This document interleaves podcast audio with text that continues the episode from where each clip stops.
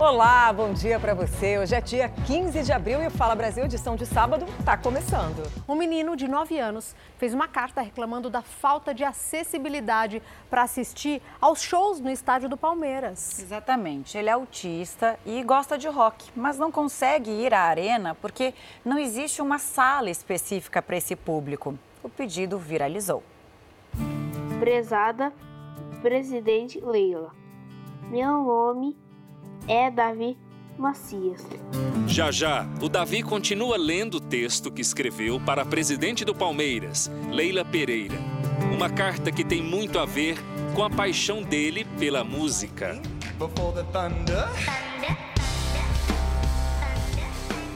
Por causa do autismo, o Davi tem hipersensibilidade auditiva e não consegue ficar em lugares com muito barulho. Eles ficam desorganizados a princípio muita informação, é, luzes, é o som, é muita gente, muito movimento. E para conseguir estar em um show com a mãe, que é fã de rock, ele aproveitou uma tarefa da escola, que era escrever uma carta, para reclamar da falta de um espaço adaptado para autistas no estádio do Palmeiras. A carta foi publicada por uma das amigas da mãe e viralizou. A repercussão encheu o pai de orgulho. A gente entende que só tem nove anos, a gente entende que é só uma criança, mas é algo que atende a necessidade dele e de outros tantos. Os pais do Davi dizem que a reclamação faz parte de uma tarefa rotineira da escola e que não sabiam que o Davi ia fazer a reclamação que ele fez. E aí depois disseram pra gente que toda a família torce para o Corinthians. Olha só os uniformes de todo mundo aqui. Tem esse, esse outro.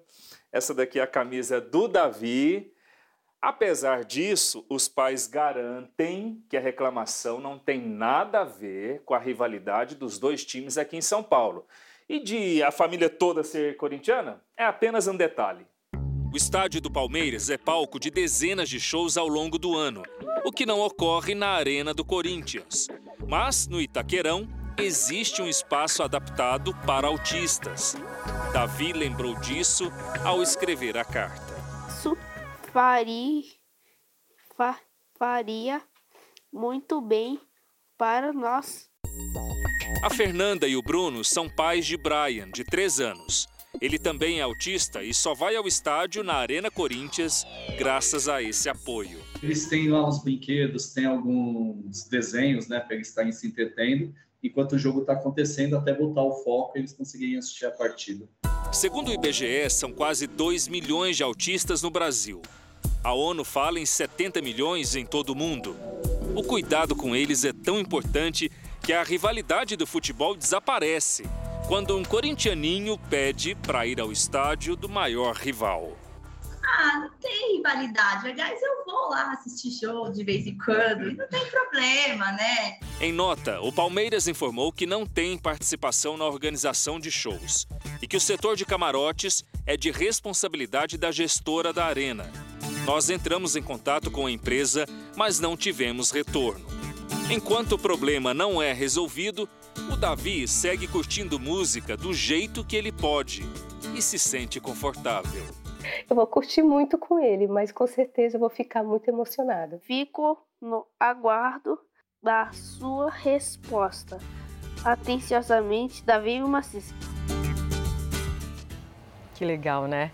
Bom, na Terra Santa, achados arqueológicos revelam um lado mais fascinante da história do rei Davi. Para você se preparar para a nova temporada da superprodução Reis, um documentário especial mostra essas grandes descobertas neste domingo. Um rei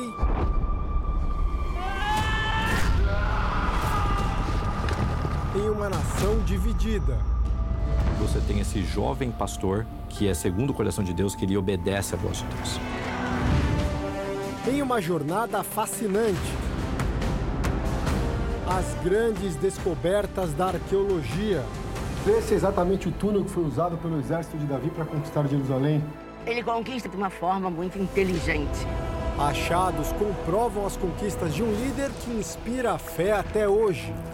O que os arqueólogos acreditam é que essas pedras fazem parte do que restou do Palácio do Rei Davi. Dancem para Deus! Davi, o maior rei de Israel. Neste domingo, logo após o Domingo Espetacular.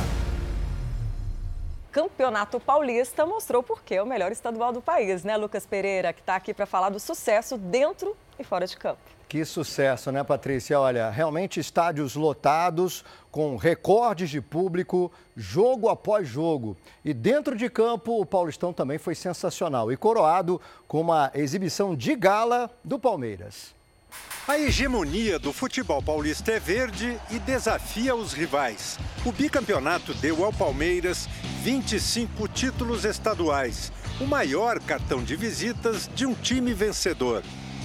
Não se constrói é, um bom campeonato como a gente fez se não tiver sacrifício, não tiver o empenho de todos, acho que da comissão, dos jogadores, acho que esse foi o.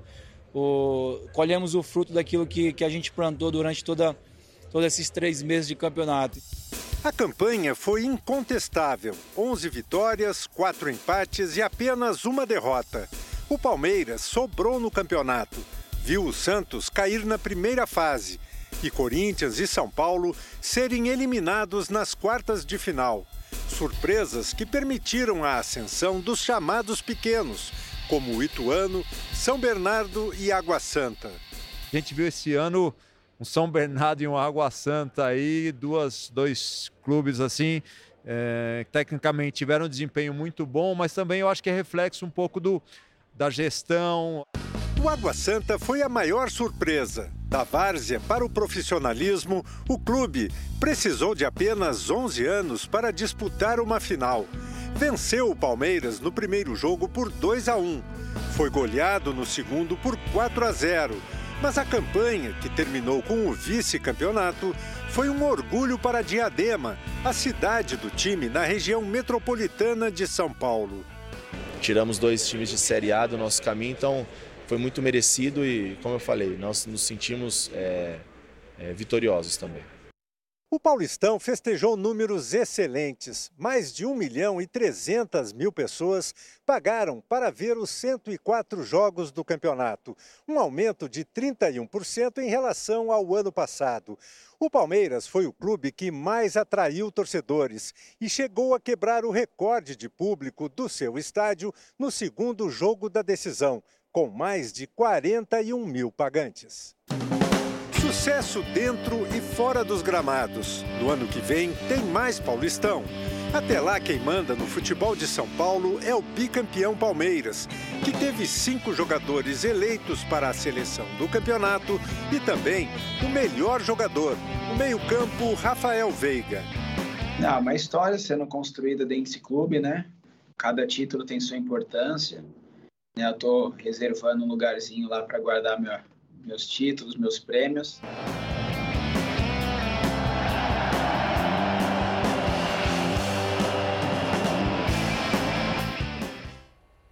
Lembrando que no ano que vem a parceria continua, né? A Record vai ser emissora oficial do Paulistão também em 2024. Cinco títulos em um ano e quatro meses de mandato. Este é um número impressionante de Leila Pereira. Em entrevista a Milena Ciribelli, a presidente do Palmeiras contou um pouco dos segredos do bicampeão paulista.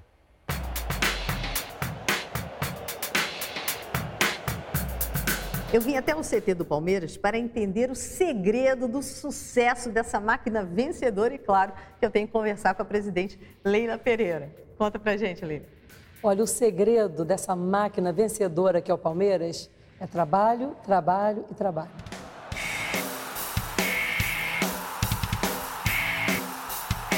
Nada acontece por acaso, não é?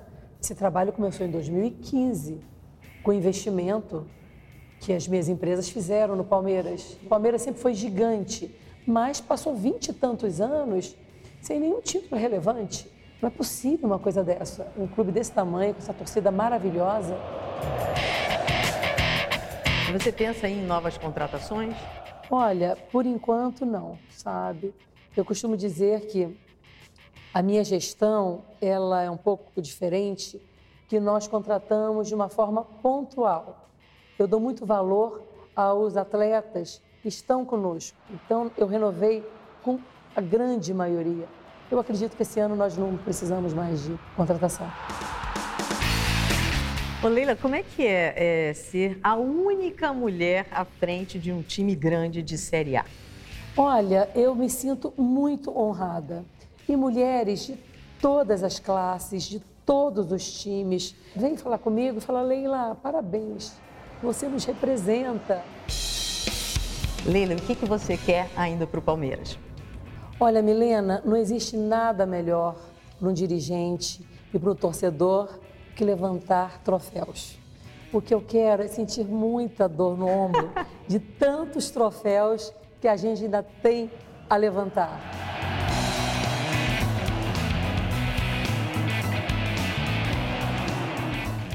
E ó, o Guinness Book, o livro dos recordes, elegeu o menor, a menor cadela do mundo. Ela tem nome e pouca estatura, viu?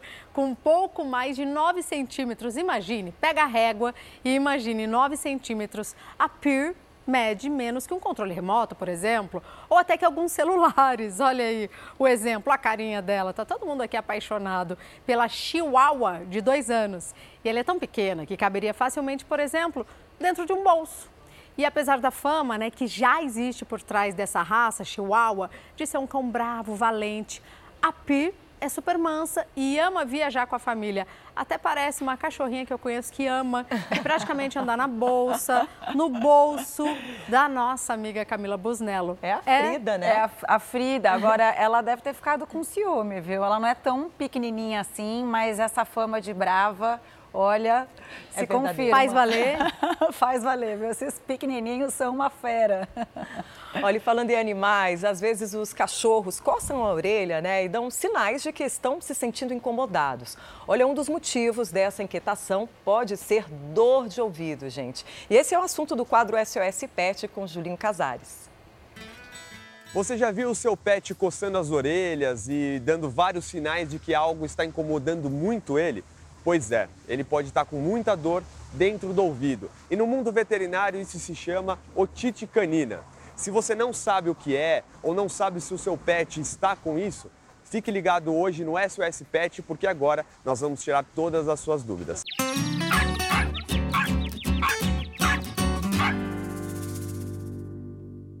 Toda semana, a Aninha, essa maltesa de 9 anos, precisa receber duas gotinhas de uma medicação no ouvido.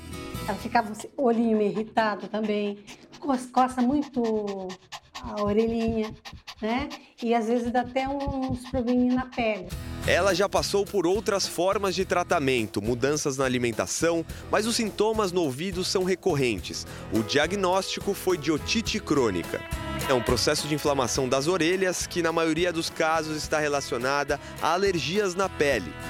Também pode ser causada por doenças parasitárias e tumores. Se não for tratada, a otite pode levar a infecções mais graves. Tem cães que chegam até procedimentos cirúrgicos mesmo, porque isso pode evoluir para quadros piores. A veterinária recomenda que os tutores estejam atentos a alterações nas orelhas. Dor, coceira, vermelhidão e excesso de cera no ouvido são motivos para avaliação médica. Normalmente, o que, que nós fazemos? A gente entra com o paciente, faz uma otoscopia, que é a inspeção com um otoscópio, né, para a gente olhar dentro do canal auditivo. O ideal é sempre coletar esse cerume, o cerumen e fazer uma análise para a gente ver que tipo de microorganismo pode estar crescendo. A hora do banho pode ser uma oportunidade para checar se está tudo bem com o seu pet e também requer alguns cuidados. O Wesley é responsável pelo banho e tosa em um hospital veterinário e explica o que não se deve fazer. Não pode ser cotonete, tá? Porque normalmente o cotonete, como ele tem a pontinha, quando você limpar, vai empurrar o cerume lá para dentro do vidinho. Então não vai ficar bem limpinho e aí pode causar uma otite. Então você pega o algodãozinho, calma, né? ergue o vidinho aqui e vem passando levemente na orelhinha dela. E mais nessa parte de fora mesmo, né? Isso, superficial. A doutora Carla reforça que a limpeza das orelhas é indicada apenas para cães com excesso de produção de cera e com orientação de um médico veterinário. Cães saudáveis, eles não precisam de um manejo de orelhas assim muito intenso. A orelha ela tem um sistema de limpeza próprio. Toda a cera e todas as células, os restos celulares, né, que são presentes ali, eles vão sendo jogados para fora em movimento de espiral. Então, a gente indica não mexer. E na dúvida se o seu pet tem alguma inflamação, faça uma consulta. O Martim saiu despreocupado hoje. Depois de uma avaliação de rotina, a Vanilla está liberada com os ouvidos saudáveis. A orelha dela tá linda. Ela tem um acúmulo de cera normal, que é uma cera de coloração amarelo clara, em pouca quantidade. Então é tranquila. A Vanilla não precisa fazer nada nessa orelha. Tá de parabéns, enfim. Né? Você, você tá muito de parabéns. Agora a gente tem novas informações sobre a morte de uma modelo brasileira que caiu do sexto andar de um prédio em Buenos Aires. De acordo com a imprensa argentina, o dono do apartamento que está preso agora enviou uma carta para a família da vítima. Laís Cavalcante já está aqui comigo diretamente de Salvador e tem todos os detalhes sobre o que ele teria escrito. Bom dia, Laís, seja bem-vinda aqui ao Fala Brasil. Olá, muito bom dia para você, muito bom dia a todos. Pois é, o empresário Francisco Valiente, responsável aí, o principal suspeito de ter matado a jovem Emily Rodrigues, de 26 anos, escreveu de fato uma carta de próprio punho para a família da jovem, dizendo que era inocente, que teria feito todo o possível para evitar a morte da modelo, que inclusive é soteropolitana, a brasileira e soteropolitana Emily Rodrigues. Ele está preso e foi acusado aí pelos crimes de feminicídio, porte ilegal de arma e também fornecimento de drogas. Essa carta foi entregue à família da jovem através do advogado que representa o empresário argentino. Lembrando que essa morte aconteceu aí no final do mês de março. A Emily caiu do sexto andar de um apartamento qual o Francisco Valiente é dono em Buenos Aires, na Argentina. Fabiana. E cerca de 70 cidades estão em situação de emergência por causa das chuvas no Maranhão. E mais de 8 mil famílias permanecem desabrigadas ou desalojadas em todo o estado. O centro da cidade de Presidente Juscelino agora está assim. A cidade é uma das mais atingidas pelas enchentes. É tanta água que a maior parte dos comerciantes precisou abandonar as lojas. A Deilze é funcionária de uma loja de roupas que foi alagada. O jeito foi colocar em exposição o que restou das peças. Graças a Deus fomos cedidos aqui esse espaço e estamos aqui, estamos na luta. Presidente Juscelino enfrenta a maior cheia dos últimos 13 anos, mas tem gente que se recusa a deixar o local onde mora. Aqui na casa do seu João Bezerra, a única maneira que encontraram para salvar os objetos foi exatamente desse jeito aqui, amarrando tudo no teto da casa. Aqui moram a esposa, ele e mais quatro filhos. Não pretendo sair. Porque para desmanchar, para tirar o que está em cima, já viu que é o trabalho? A Defesa Civil Estadual monitora a situação e orienta para que os moradores deixem as áreas de risco. Pois é, situação complicada por lá, então a gente vai até o Maranhão saber como fica a previsão do tempo por lá. Nós conversamos ao vivo com Eduardo Pinheiro. Eduardo, bom dia para você. Tem mais alerta de chuva por aí e aonde você está neste momento? Bom dia, Camila. Bom dia a todos que acompanham o Fala Brasil. Nós estamos aqui na ponta, na praia da Ponta da Areia, na capital maranhense, em São Luís.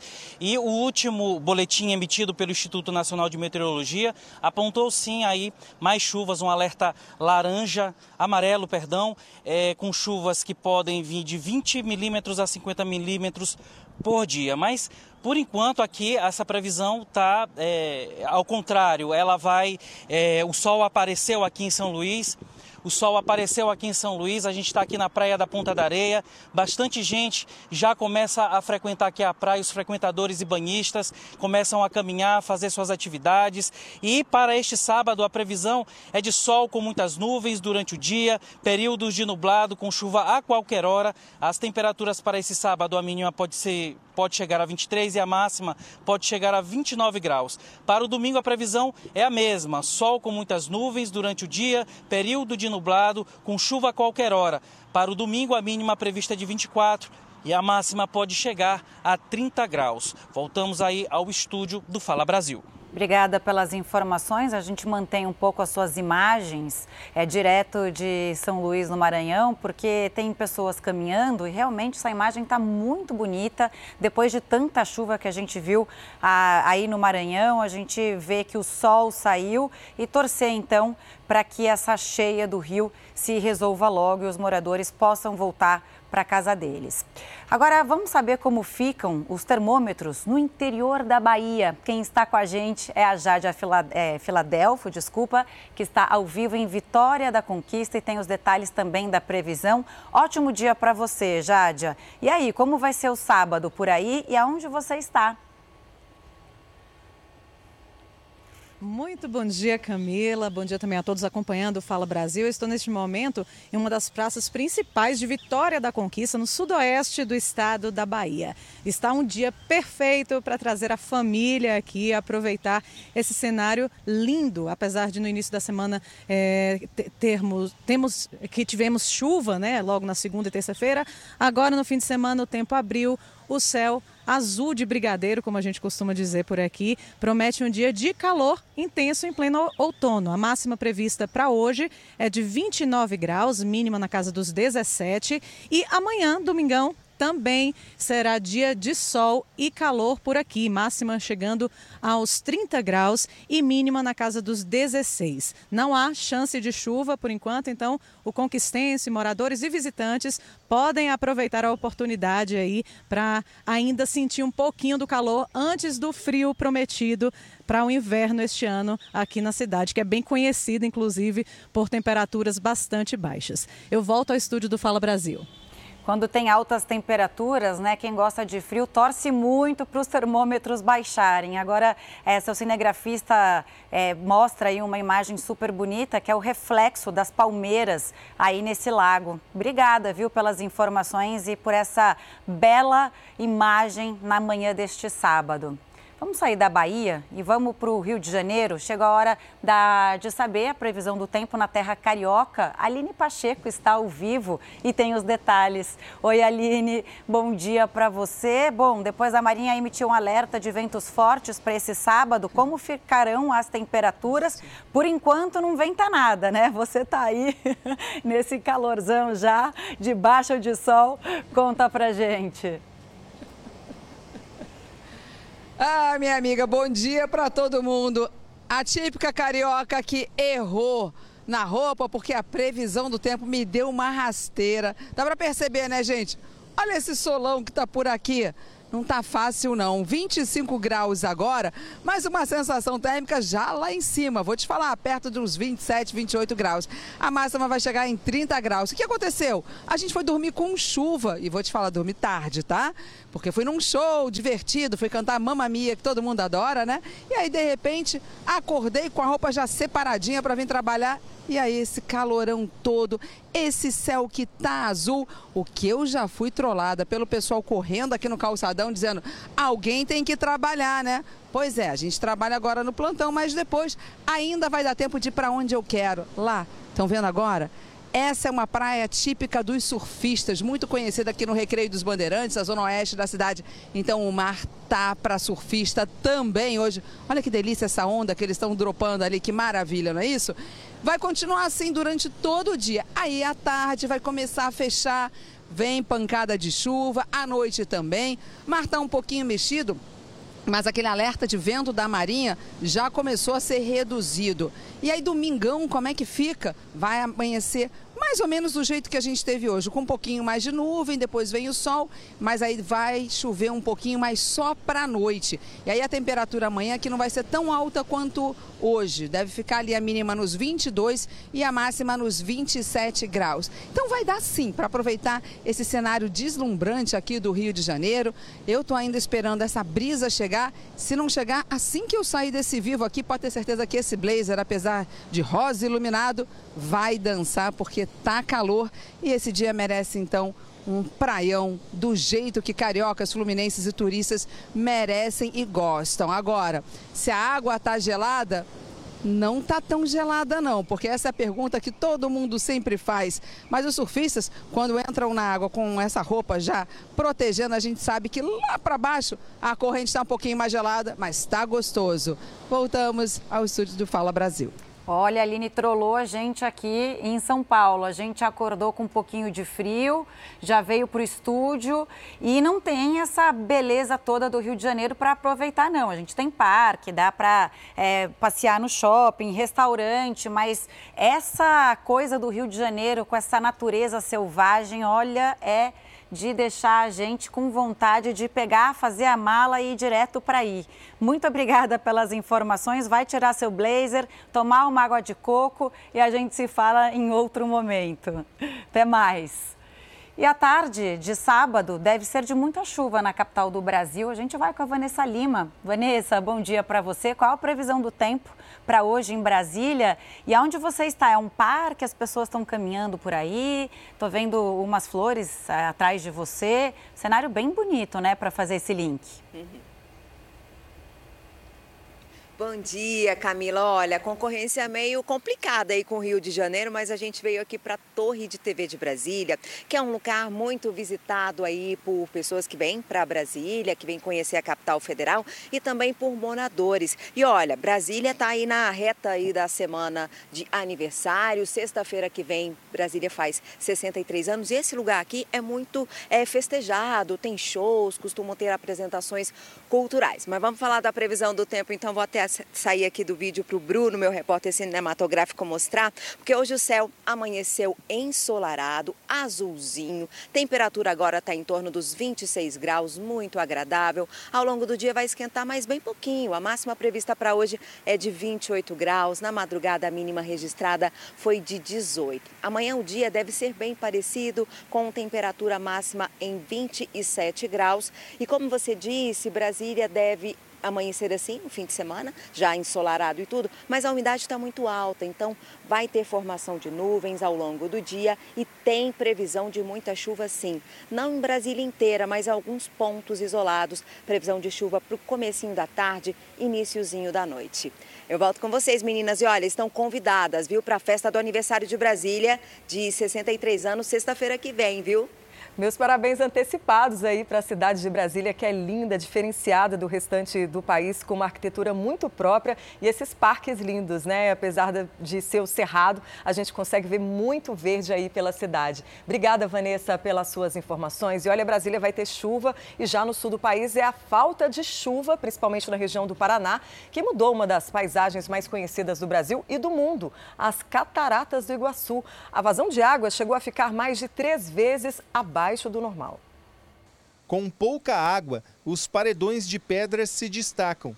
Nesta semana, a vazão das cataratas do Iguaçu variou entre 400 e 570 metros cúbicos de água por segundo.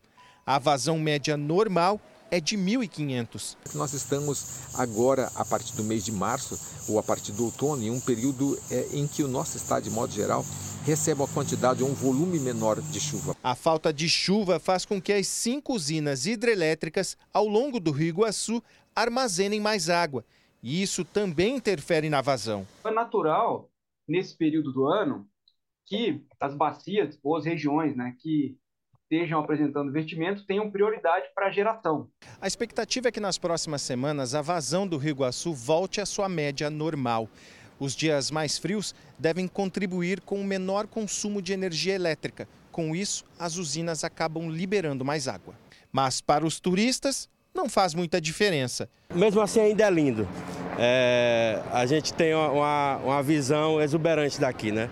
Achei bonito, mas da, da outra vez que eu vi pela internet estava muito forte. Uhum. Não dava nem para ver essas paredes aí, ó, que tem. Mesmo assim, tá bonito. Tá bonito, dá para tirar as fotos. Lindo, né? Não sei aí onde você tá, mas aqui em São Paulo que tem é buraco pelo nosso caminho, viu? Inclusive uma cratera que está causando muito transtorno na zona leste de São Paulo nesse momento. Repórter Douglas Dias está lá ao vivo. Tem mais informações com a gente, ó, diretamente da cratera. Um buraco imenso, né, Douglas? Conta pra gente onde você está, traga todos os detalhes. Seja muito bem-vindo aqui ao Fala Brasil com essa imagem impressionante que está causando muito transtorno. Por quê? Pode provocar acidente. que mais, Douglas Dias? Bom dia. Ô, Olha. Fabi, bom dia. A gente está aqui na Avenida Hagué Bischoff, na zona leste de São Paulo. Para os motoristas que vão ali para sentido Guaianazes, cidade de Tiradentes, essa cratera enorme aqui, ela tem pelo menos uns 3 metros de diâmetro. Só que é uma avenida muito movimentada, muito importante aqui para a Zona Leste. O que foi que aconteceu? Os técnicos disseram que foi o seguinte: rompimento de tubulação da rede de água e esgoto aqui. A terra foi drenando, drenando e de repente, durante a madrugada, abriu esse buraco enorme aqui. Olha a situação que a gente está mostrando para vocês. É o seguinte, é uma avenida, ela é uma avenida é, extensa, só que parte dela já está comprometida pela obra do monotrilho. Agora essa cratera aqui do lado, então assim, só tem um pedacinho onde os veículos passam. A gente está mostrando agora, ó, rodas do caminhão e de ônibus passam beirando essa cratera aqui existe aí risco dessa cratera ficar ainda maior. Aí essa avenida aqui fica toda interditada no sentido bairro os técnicos estão fazendo avaliação aqui nesse momento para ver é, em quanto tempo isso aqui vai ser consertado. A gente não sabe ainda quanto tempo, mas a preocupação é que isso aqui se estenda até segunda-feira, né? Imagina o trânsito durante a semana de um bairro muito movimentado que leva aqui sentido Guaianazes e Tiradentes. Se isso daqui ficar todo interditado, vai ser muita dor de cabeça para a população. Qualquer tipo de compulsão pode causar estragos sérios na vida das pessoas, seja por drogas, jogos ou até alimentos. E aí vem a dúvida: como tratar isso? É o que explica hoje o nosso comentarista Isaac Efraim no quadro Mistérios da Mente Humana.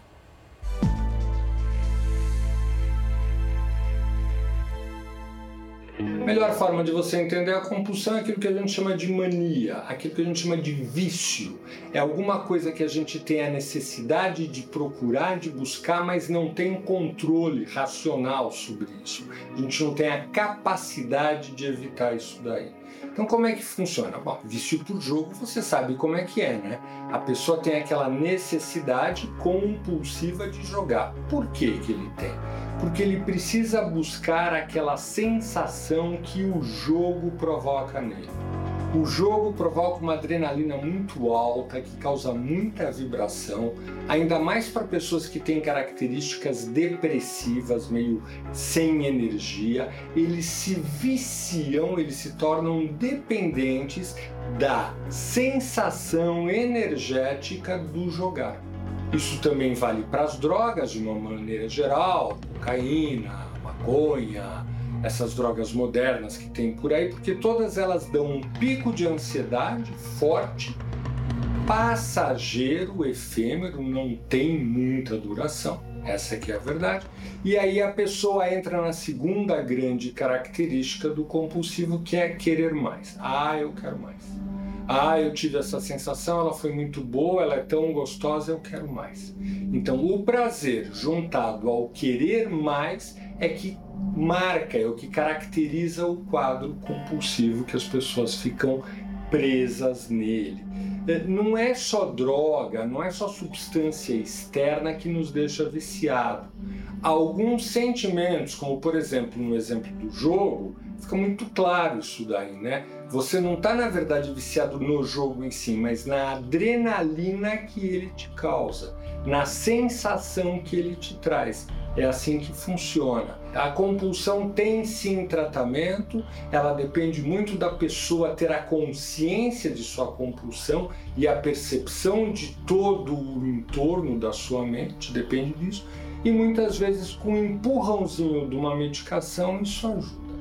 Quando o cara é muito fortemente e há muito tempo viciado, o tratamento, sem dúvida alguma, fica mais difícil. Se você se interessa por comportamento e quer saber mais sobre esse e outros assuntos, acesse o canal Ansiedade Brasil no YouTube e veja mais conteúdos. E olha, a família de uma mulher morta pelo ex-namorado pede justiça, isso porque o suspeito ainda não foi encontrado. Nossa equipe conversou com o pai e também uma irmã dessa vítima. O desafio agora, além de tentar superar a perda, é também cuidar das filhas dessa mulher. Era muito boa, muito boa, muito trabalho A voz embargada é de quem ainda não acredita no que aconteceu com a filha caçula. A dor é grande e a prioridade das crianças. A irmã fala de como Renata era estudiosa e esforçada. Sempre trabalhou batalhadora. Ela tinha as filhas dela, que ela acreditou que ela foi muita mãe para as filhas dela. Renata foi morta no último dia 5 perto do trabalho, na zona oeste da capital. O suspeito, o ex-namorado que não aceitava o término do relacionamento. No dia do crime, ela estava com um boletim de ocorrência contra Sidney na bolsa. Antes de morrer, ela entregou o documento à polícia. O relacionamento deles terminou no começo de 2023 e desde então ela já havia registrado dois boletins de ocorrência e aguardava uma medida protetiva contra ele. Cláudia conta que Renata era muito fechada e que em nenhum momento deixou transparecer que algo não estava bem. Ela fez o certo de ter procurado a polícia, mas ela para a família dela ela escondeu por ela tipo não querer depender de ninguém, como eu falei no início. Ela não gostava de depender de ninguém. E a Polícia Civil continua as buscas pelo suspeito, que agora é considerado foragido. Uma pena mais dura para esse pessoal, porque é doído. Hoje eu sou pai, estou passando uma dor terrível por uma coisa que eu nunca esperava. E olha essa história: uma mulher viu a luz do sol pela primeira vez depois de passar por uma experiência um tanto quanto interessante. 500 dias numa caverna. Isso aconteceu na Espanha. De óculos escuros e sorrindo. Foi assim que Beatriz Flamini deixou a caverna na região de Granada, na Espanha. A mulher de 50 anos viveu por 500 dias a uma profundidade de 70 metros sem contato com o mundo exterior. Não tinha relógio ou celular, luz apenas artificial e a comida era entregue sem que ela tivesse contato com outras pessoas. E pela primeira vez desde então, foi recebida com abraços da equipe que acompanhava do lado de fora. Do interior da caverna, usando um computador e um roteador, ela enviava vídeos aos pesquisadores que a monitoravam. Para se manter ocupada, passou o tempo fazendo atividade física, pintando, desenhando e lendo. Teve que deixar o local apenas uma vez por problemas do roteador. Passou oito dias em uma barraca sozinha, perto da caverna. Pesquisadores de duas universidades da Espanha avaliam agora os impactos que a falta de convívio social e de luz do sol podem ter no corpo e na mente dela. Para a alpinista, a experiência foi excelente. Eu me dou bem comigo mesma, contou a espanhola. E não dava mesmo para ser diferente. Beatriz Flamini entrou na caverna em 20 de novembro de 2021. Passou dois aniversários dentro dela. Agora que saiu, vai ter que se atualizar. De lá para cá, houve muitos acontecimentos marcantes, como o início da guerra na Ucrânia, a crise econômica mundial por conta da pandemia e até mesmo a morte da Rainha Elizabeth II no ano passado aqui no Reino Unido. A espanhola conta que perdeu a noção de tempo e parou de contar os dias quando completou dois meses na caverna. Não tem referências, não tem estímulos sonoros, é sempre o mesmo silêncio ou o mesmo gotejamento, diz. O silêncio ou o mesmo goteo. A expectativa é que a experiência vire um documentário. Alerta na saúde. O Brasil sofre um apagão nas cirurgias de varizes na rede pública. Isso é um efeito colateral da pandemia que atrasou muitas operações. E esse problema vai muito além da estética. Amanda sofre há anos com as varizes. Ela está afastada do trabalho porque o problema se agravou. Para suportar as dores, só tomando muitos remédios. Ela mora em Ceabra, na Bahia, e depende do atendimento pelo SUS. Em sete meses, teve que encarar várias vezes a viagem de sete horas até Salvador, na expectativa de conseguir uma cirurgia. Mas até agora, nada. o meu problema é uma insuficiência das veias na safena da esquerda e direita. E eu preciso voltar à minha rotina, voltar à minha vida, tenho filhos. Esse é o resultado de um verdadeiro apagão na realização de cirurgias de varizes na rede pública de saúde durante a pandemia. Um sofrimento para quem precisa resolver o problema de saúde. Em 2022, quase 46 mil mulheres realizaram pelo SUS o procedimento no país. Apesar desse número ser 100% maior do que as operações realizadas em 2021, está longe de superar a quantidade de cirurgias realizadas antes da pandemia. De 2013 a 2019, a média era de 65 mil operações por ano. Após pandemia, já houve uma retomada em comparação a 2020, 2021 e 2022, mas nós já estamos ainda com cinco cirurgias por hora. Ou seja, ainda falta um terço para nós retomarmos o nível pré-pandemia. Não é apenas uma questão de estética. O surgimento das varizes demonstram que há um mau funcionamento da circulação. Um estudo feito pela Escola de Enfermagem da USP mostra que a cirurgia de varizes tem uma fila de espera enorme pelo SUS. Na região sul do país, pacientes demoram mais do que dois anos em média para serem operados. No Sudeste, a fila é de cerca de um ano e nove meses. E no Norte, pacientes aguardam, em média, 20 meses. Tempo suficiente para a doença se agravar em grande parte dessa população. O Ministério da Saúde anunciou um investimento de 600 milhões de reais para reduzir a fila de cirurgias, exames e consultas no SUS. Cada estado poderá estabelecer a prioridade de acordo com a realidade local. A Secretaria de Estado da Saúde de São Paulo informou que já estão sendo realizados mutirões para dar maior agilidade ao atendimento. Os primeiros foram para os casos de câncer, mas se estenderão para outras especialidades. Yara esperou um ano para conseguir operar as varizes em São Caetano do Sul, na Grande São Paulo. Foi a segunda cirurgia que ela precisou encarar para se livrar do inchaço nas pernas. A auxiliar de costura se considera vitoriosa. É uma grande satisfação ter feito a cirurgia vascular, né, de varizes, e vida normal. E aí, quer viajar sem sair de casa? A gente vai para mais um giro pelo país. A gente começa por Natal, no Rio Grande do Norte, que tem previsão de dias nublados e chuva, mas por enquanto o dia está bonito, né, Hugo Monte? Bom dia. É isso mesmo, Patrícia. Bom dia para você e para todos que acompanham o Fala Brasil. A nossa viagem nos traz hoje até a praia de Genipabu, que fica no litoral norte potiguar, e um cenário bastante interessante. Aqui nós temos praia, nós temos duna e nós temos rio. Esse cenário paradisíaco é o encontro do rio com o mar, dividindo as praias de Genipabu, onde nós estamos, e na outra margem fica a praia de Barra do Rio. E esse cenário conta com um ingrediente a mais hoje. Acontece aqui nesse local uma competição de tarrafa. A tarrafa é uma rede de pesca circular com pesos que é arremessada para tentar pegar a maior quantidade de peixes. E as premiações aqui vão para o maior peixe, o mais pesado, entre outras categorias. E a disputa começa daqui a pouquinho. E falando de tempo, a previsão é de que o sol apareça aqui com muitas nuvens e durante o fim de semana há a possibilidade de chuvas e tempo nublado a qualquer momento. A temperatura nesse momento é de 25 graus e a máxima pode chegar ao aos 30 ao longo do fim de semana. E fica sempre aqui o convite para todos vocês que acompanham o Fala Brasil para conhecer o nosso estado, o nosso Rio Grande do Norte. Voltamos aos estúdios do Fala Brasil. Estado lindo, depois quero conhecer mais essa competição. Obrigada, viu, Hugo, pelas informações. E em São Paulo, viu? A gente amanheceu com uma garoa fina, ameaçou fazer só um pouquinho, depois voltou a chover. Henrique Oliveira, como é que fica o clima hoje? Você que está aí no Parque Augusta, no centro da cidade, conta pra gente. A madrugada também foi bem chuvosa, né? Bom dia.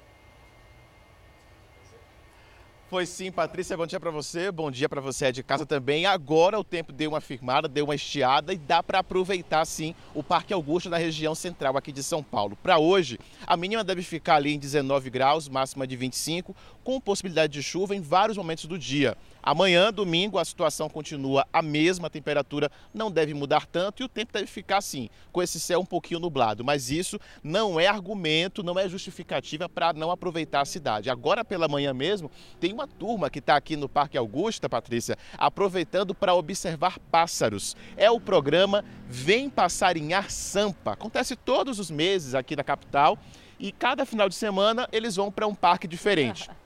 Agora eles estão ali observando aquelas árvores onde tem muitos pássaros. Então dá para vir, põe uma roupinha leve. No caso de hoje, que está com aquela variação, traz uma capinha de chuva, o binóculo e o celular. Porque com um aplicativo especializado, a pessoa mira o aplicativo ali para o pássaro e consegue saber a espécie e ter outras informações. Mas um detalhe: espero o Fala Brasil acabar para vir participar dessa expectativa, dessa visita para conhecer as espécies de pássaros que frequentam aqui esse parque no centro de São Paulo. Voltamos ao estúdio do Fala Brasil. Que programa diferente aqui para a cidade de São Paulo, né? A gente não tem praia, mas tem diversos atrativos, como esse parque aí, em pleno centro da capital. Obrigada, Henrique, pelas informações. E parece que essas nuvens aí de São Paulo, que trouxeram chuva, garoa, foram direto, sabe para onde? Salvador, porque tá fechado aí aonde você tá, né, Laís Cavalcante? Bom dia para você. Ainda tem chance de dar praia esse fim de semana? Bom dia, Patrícia. Muito bom dia a todos novamente. Tem chance sim. A probabilidade de chuva para hoje, no sábado, aqui em Salvador e na região metropolitana, é de até 40%. Então pode ter chuva espaçada aí a qualquer hora do dia? Pode sim. Mas amanhã dá para curtir a praia aqui na nossa capital, dá para curtir a orla, porque a chance de chuva cai um pouquinho, vai só para 20%. Apesar das nuvens, apesar do céu nublado, da chance de chuva de hoje, dá para o soteropolitano se preparar para curtir a praia no domingo. A gente que fala ao vivo da Praia da Pituba, muitos pescadores já aproveitando esse marzão bonito da Baía de Todos os Santos. E claro, quem está de folga amanhã vai sim poder aproveitar a praia. Voltamos aos estúdios do Fala Brasil. Ê, Nordeste, sempre da praia, hein, Laís Cavalcante? Obrigada pelas informações. Que vontade de dar aquele mergulho no mar, né? Para lavar a alma, assim. Vamos agora continuar com a previsão do tempo e a gente vai direto para o norte. Em Manaus já está a Natália Teodoro. Bom dia aí para você. Você está no ponto turístico e cultural aí da cidade, né? Conta pra gente um pouquinho como é que vai ficar a previsão do tempo.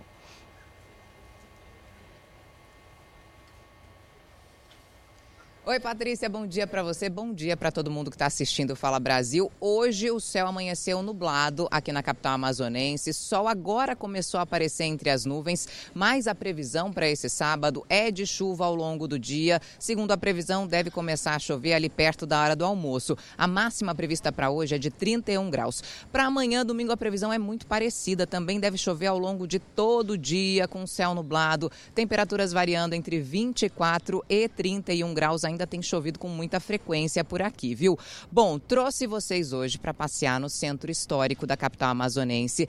Aqui é o Largo São Sebastião, que fica bem em frente ao nosso cartão postal, a esse monumento Patrimônio Histórico Nacional Teatro Amazonas. Teatro Amazonas que inclusive foi considerado o monumento mais bonito do Brasil numa pesquisa internacional feita pela internet. Quem vier a Manaus já quero fazer o convite. O teatro fica aberto para visitar de terça a sábado, de 9 da manhã às 5 da tarde e aos domingos, de 9 da manhã até 1 da tarde. Para entrar, tem que pagar 20 reais, também tem meia entrada. Os amazonenses não pagam. Fica aqui o convite para todo mundo e eu volto ao estúdio do Fala Brasil.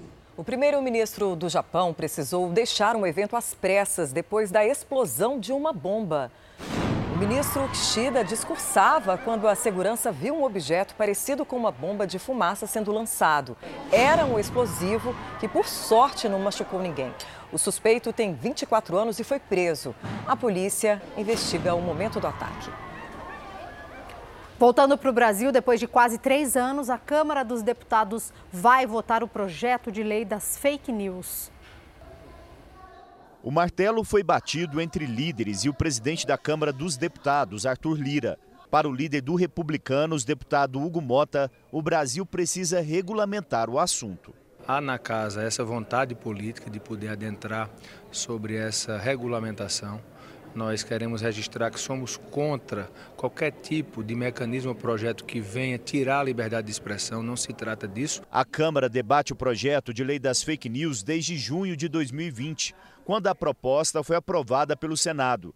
Quase três anos depois, a discussão do tema ganha força entre os deputados, com a disseminação de mensagens nas redes sociais sobre ataques em escolas. Os problemas já são conhecidos, há muito crime sendo cometido, né, se utilizando da internet, das redes sociais, das plataformas digitais, e o Brasil não pode mais conviver com isso. O texto deve prever prisão de um a três anos e multa para quem promover ou financiar a desinformação as plataformas digitais terão que ter sede no Brasil e publicar relatórios de transparência com informações sobre a moderação de conteúdo.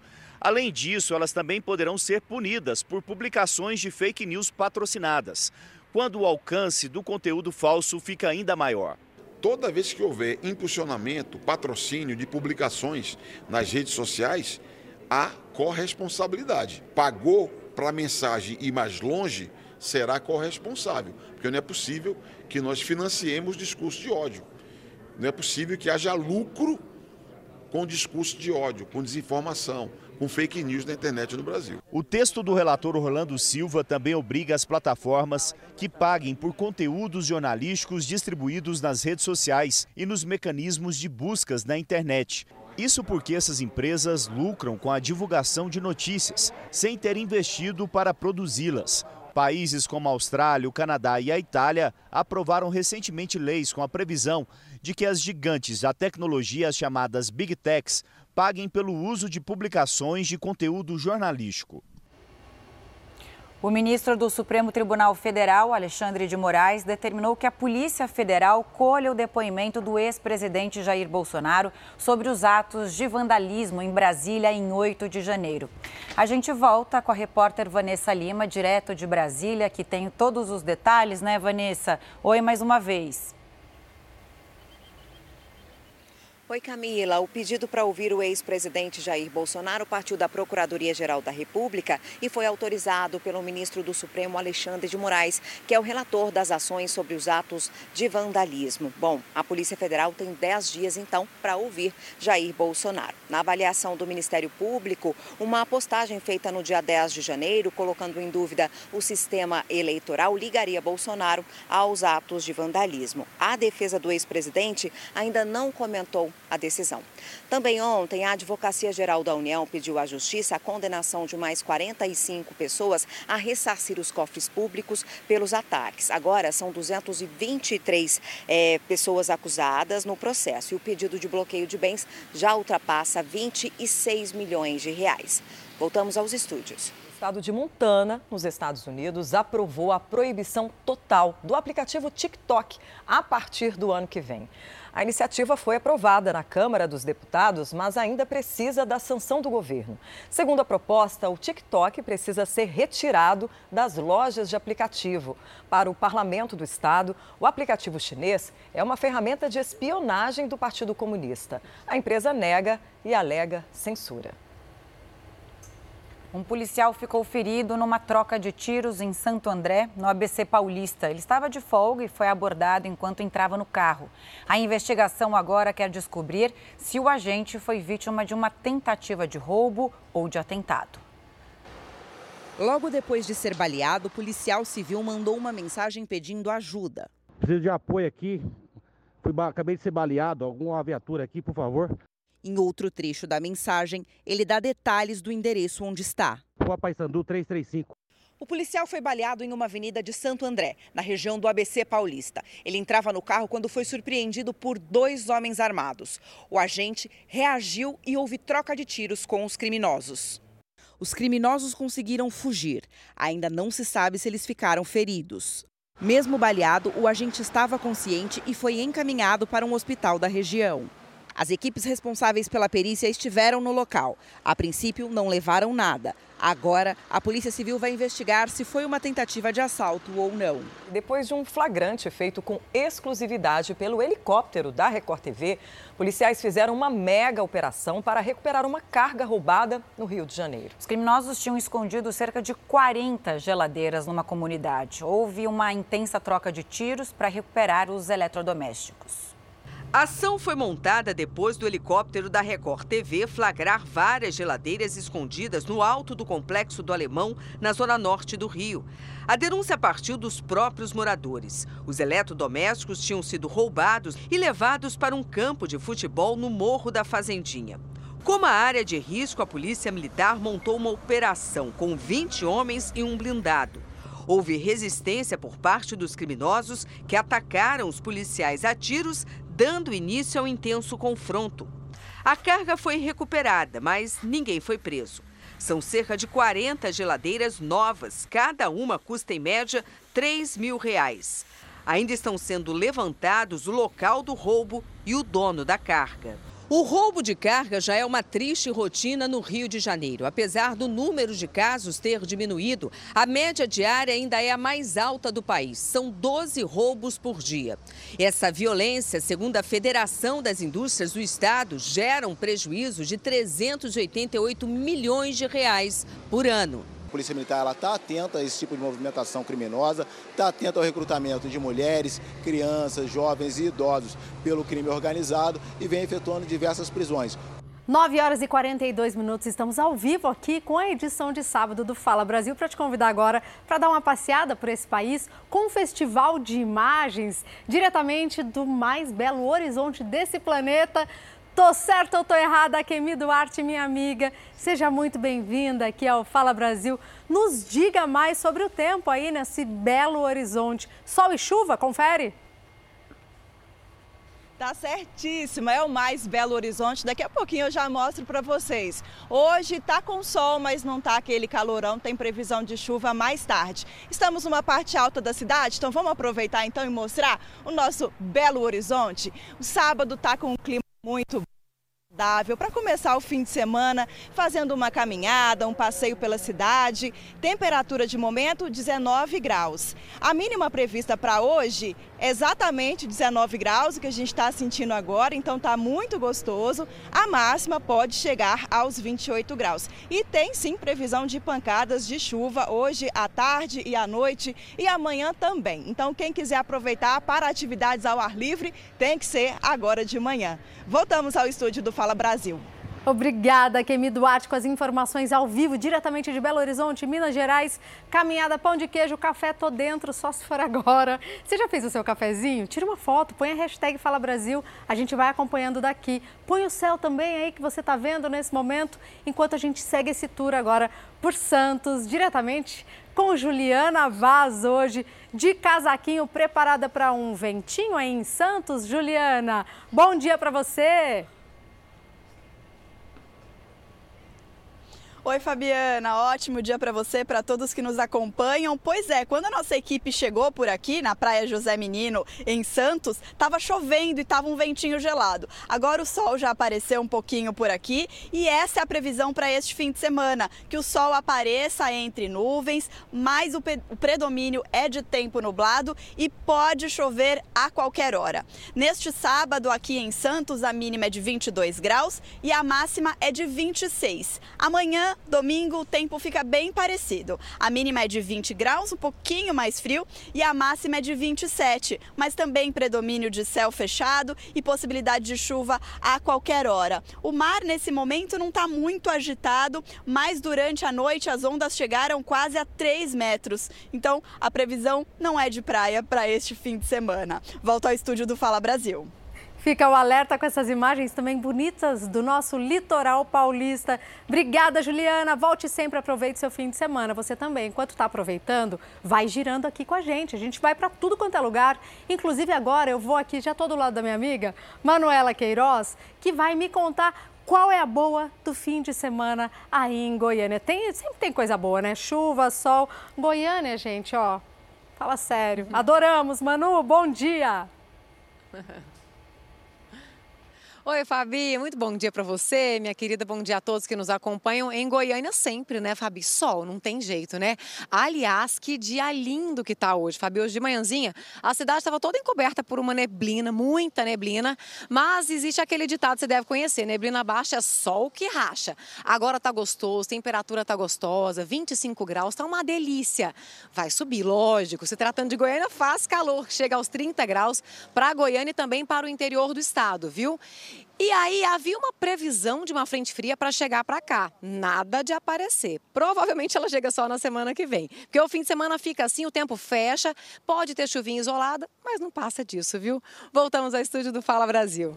Céu lindo de Goiânia. Gente, imagens ao vivo, espetáculo de imagens. Você que está nessa manhã de sábado com a gente aqui no Fala Brasil. Obrigada, Manuela, sempre trazendo uma imagem bonita com toda a equipe de Goiânia. Obrigada. Um beijo para todo mundo que está por lá. Vamos continuar o nosso giro agora com alerta de ventos fortes diretamente de Cabo Frio, onde já está muito bem posicionada Suelen Rodrigues, ao vivo aqui do meu lado, para trazer informação. Eu tinha informação de ventos fortes, mas a praia por enquanto está cheia. Bom dia, seja bem-vinda. Oi, bom dia para você, bom dia a todos. Já, já começou a ventar um pouquinho, inclusive a esfriar também. O fim de semana começou com tempo nublado aqui em Cabo Frio, na região dos lagos. O sábado promete ser de sol, com muitas nuvens. Já tá vendo que ele, a gente já consegue ver que ele está querendo sair um pouquinho, mas tem previsão de pancadas de chuva à tarde e à noite. Temperatura mínima prevista para hoje de 21 graus e máxima de 27. Agora no domingo, gente, ao que tudo indica, não vai dar praia. Inclusive, as temperaturas caem bastante. Tem possibilidade de chuva durante todo o dia. Temperatura mínima de 20 graus e a máxima chegando aí aos 25. Eu volto com você no estúdio do Fala Brasil. Obrigada, praia cheia já. E os moradores de um dos prédios mais famosos do Brasil estão morrendo de medo. E não é de bandido, não. Quem vive no local jura que o edifício Copan é mal assombrado.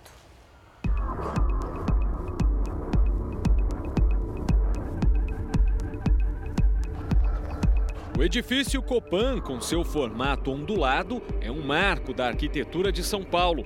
Projetado por Oscar Niemeyer, o prédio reúne hoje cerca de 5 mil moradores oficiais. Mas, pelos corredores, há também aqueles intrusos, os fantasmas. A história conta que a primeira aparição aconteceu há cerca de 10 anos, quando um técnico foi fazer a manutenção na casa de máquinas de um dos elevadores. Quando ele chegou nessa casa de máquina, ele viu um vulto sentado em cima do motor dessa máquina. Né? Ele ficou assustado. Foi o que bastou para a história se espalhar e ter muita gente com medo de frequentar o terraço do Copan história que tinha fantasma lá no terraço. Então quando eu entrei aqui eu ficava com medo, né? É. Dá medo, dá medo. O fantasma não tem hora para agir. Já incomodou funcionários bem na hora do descanso. O relato do meu pai que ele estava dormindo, né? Aí o, chegou perto do. bateu o ponto para voltar para o almoço. Chegou a derrubar ele da rede aí. Agora quem foi? Não tem nem como saber. Só tinha ele na rede. Do nada ele caiu. A última vítima da experiência paranormal foi a Júlia. Tava descendo a escada e eu ouvi um psiu, bem no pé do meu ouvido mesmo.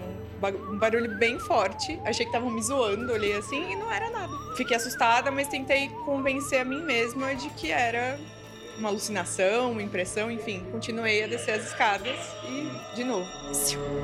O relato foi parar no grupo de mensagens do condomínio e alimentou ainda mais a história do Copan mal assombrado. Sabe quando você sente a vibração de alguém falando no seu ouvido? Foi muito perto, gente. Eu estou aqui na escadaria do bloco B, onde esse fantasma. Faz barulho aqui. Da porta aqui. Não tem ninguém aqui. Tô ouvindo. Tá ouvindo voz? Cara, tem ninguém aqui. Para de gravar, para de gravar. Será que a presença da nossa equipe incomodou a assombração?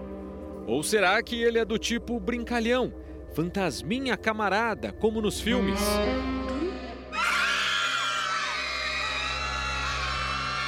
Telespectador do Balanço Geral, amanhã não fique com medo, porque eu encontrei o fantasma do Copan, está bem aqui ao meu lado nosso auxiliar Joab Silva. Era você que estava gritando ali na escada, fazendo barulho? É, só para assustar um pouco. Você achou engraçado fazer essa pegadinha com a equipe? Mas assustaram, né?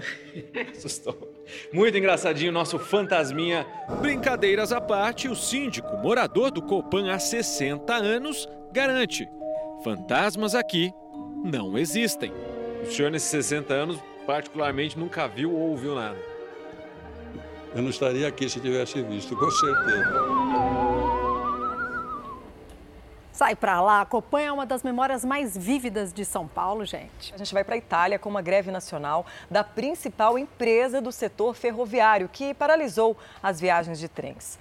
Houve tumulto e longas horas de espera na maior estação de Roma. Foram mais de oito horas de paralisação. Os sindicatos italianos protestam contra os baixos salários e a falta de novas contratações. As exigências dos funcionários também incluem a redução da jornada de trabalho. Há 3 mil anos, Jerusalém era apenas um pequeno vilarejo que tinha outro nome, Jebus. Um lugar que passa por uma revolução com a presença de um rei que marca a história de Israel, Davi.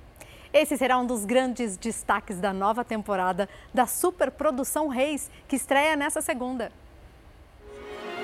Uma cidade vibrante, berço da fé.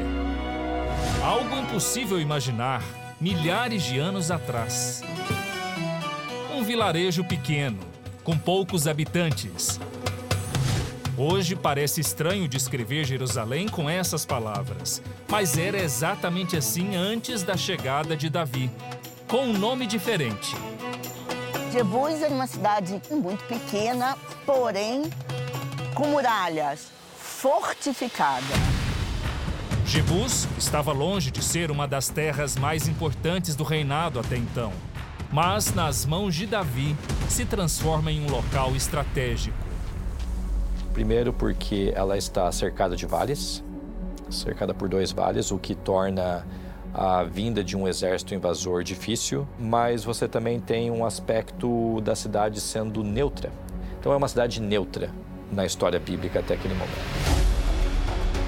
Jebus oferecia localização estratégica, uma visão do alto e uma posição central em relação aos reinos de Judá e de Israel. Mas as terras humildes não estavam vazias. Por causa dos habitantes que estavam residindo em Jerusalém na época de Davi, os Jebuseus, a cidade tinha o nome de Jebus.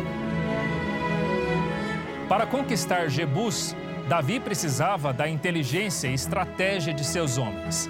A série Reis chega à sua sexta temporada, A Conquista, mostrando como Davi conseguiu articular uma entrada triunfante na cidade que se tornaria a sua capital. Vão ter muitas guerras, muitas batalhas, mas o Davi ele vai lutar mesmo na última batalha, que é a conquista de Jebus, né? Futura Jerusalém é uma cidade estratégica, né, no meio de outros montes, então você chega ali para invadir, todo mundo já te vê. Então é era uma cidade muito difícil de conquistar. É, é o ápice da sexta temporada. Uma estratégia vai surpreender o rei dos Jebuseus. Ele acredita estar seguro e bem informado a partir de seus espias mas Davi usa da sua inteligência e do seu exército, que é praticamente imbatível, conseguem estudar a geografia do local, conseguem descobrir o ponto fraco e fazem invasão por esse ponto fraco.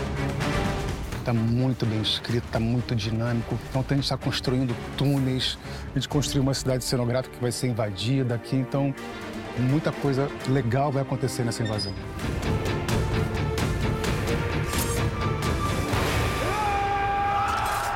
É o grande marco da história de Jebus, de Jerusalém. De Jerusalém e de toda Israel. Quando Deus quiser que eu seja o rei de Israel,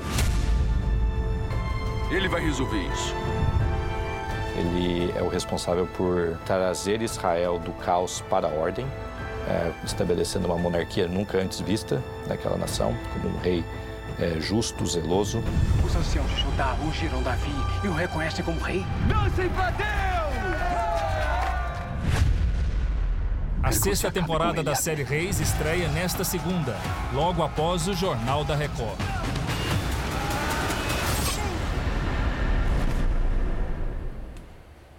De arrepiar, né? Tá lindo demais. Eu faço questão de reforçar o convite então para você. A nova temporada de Reis estreia nessa segunda-feira e claro que você não vai perder, né?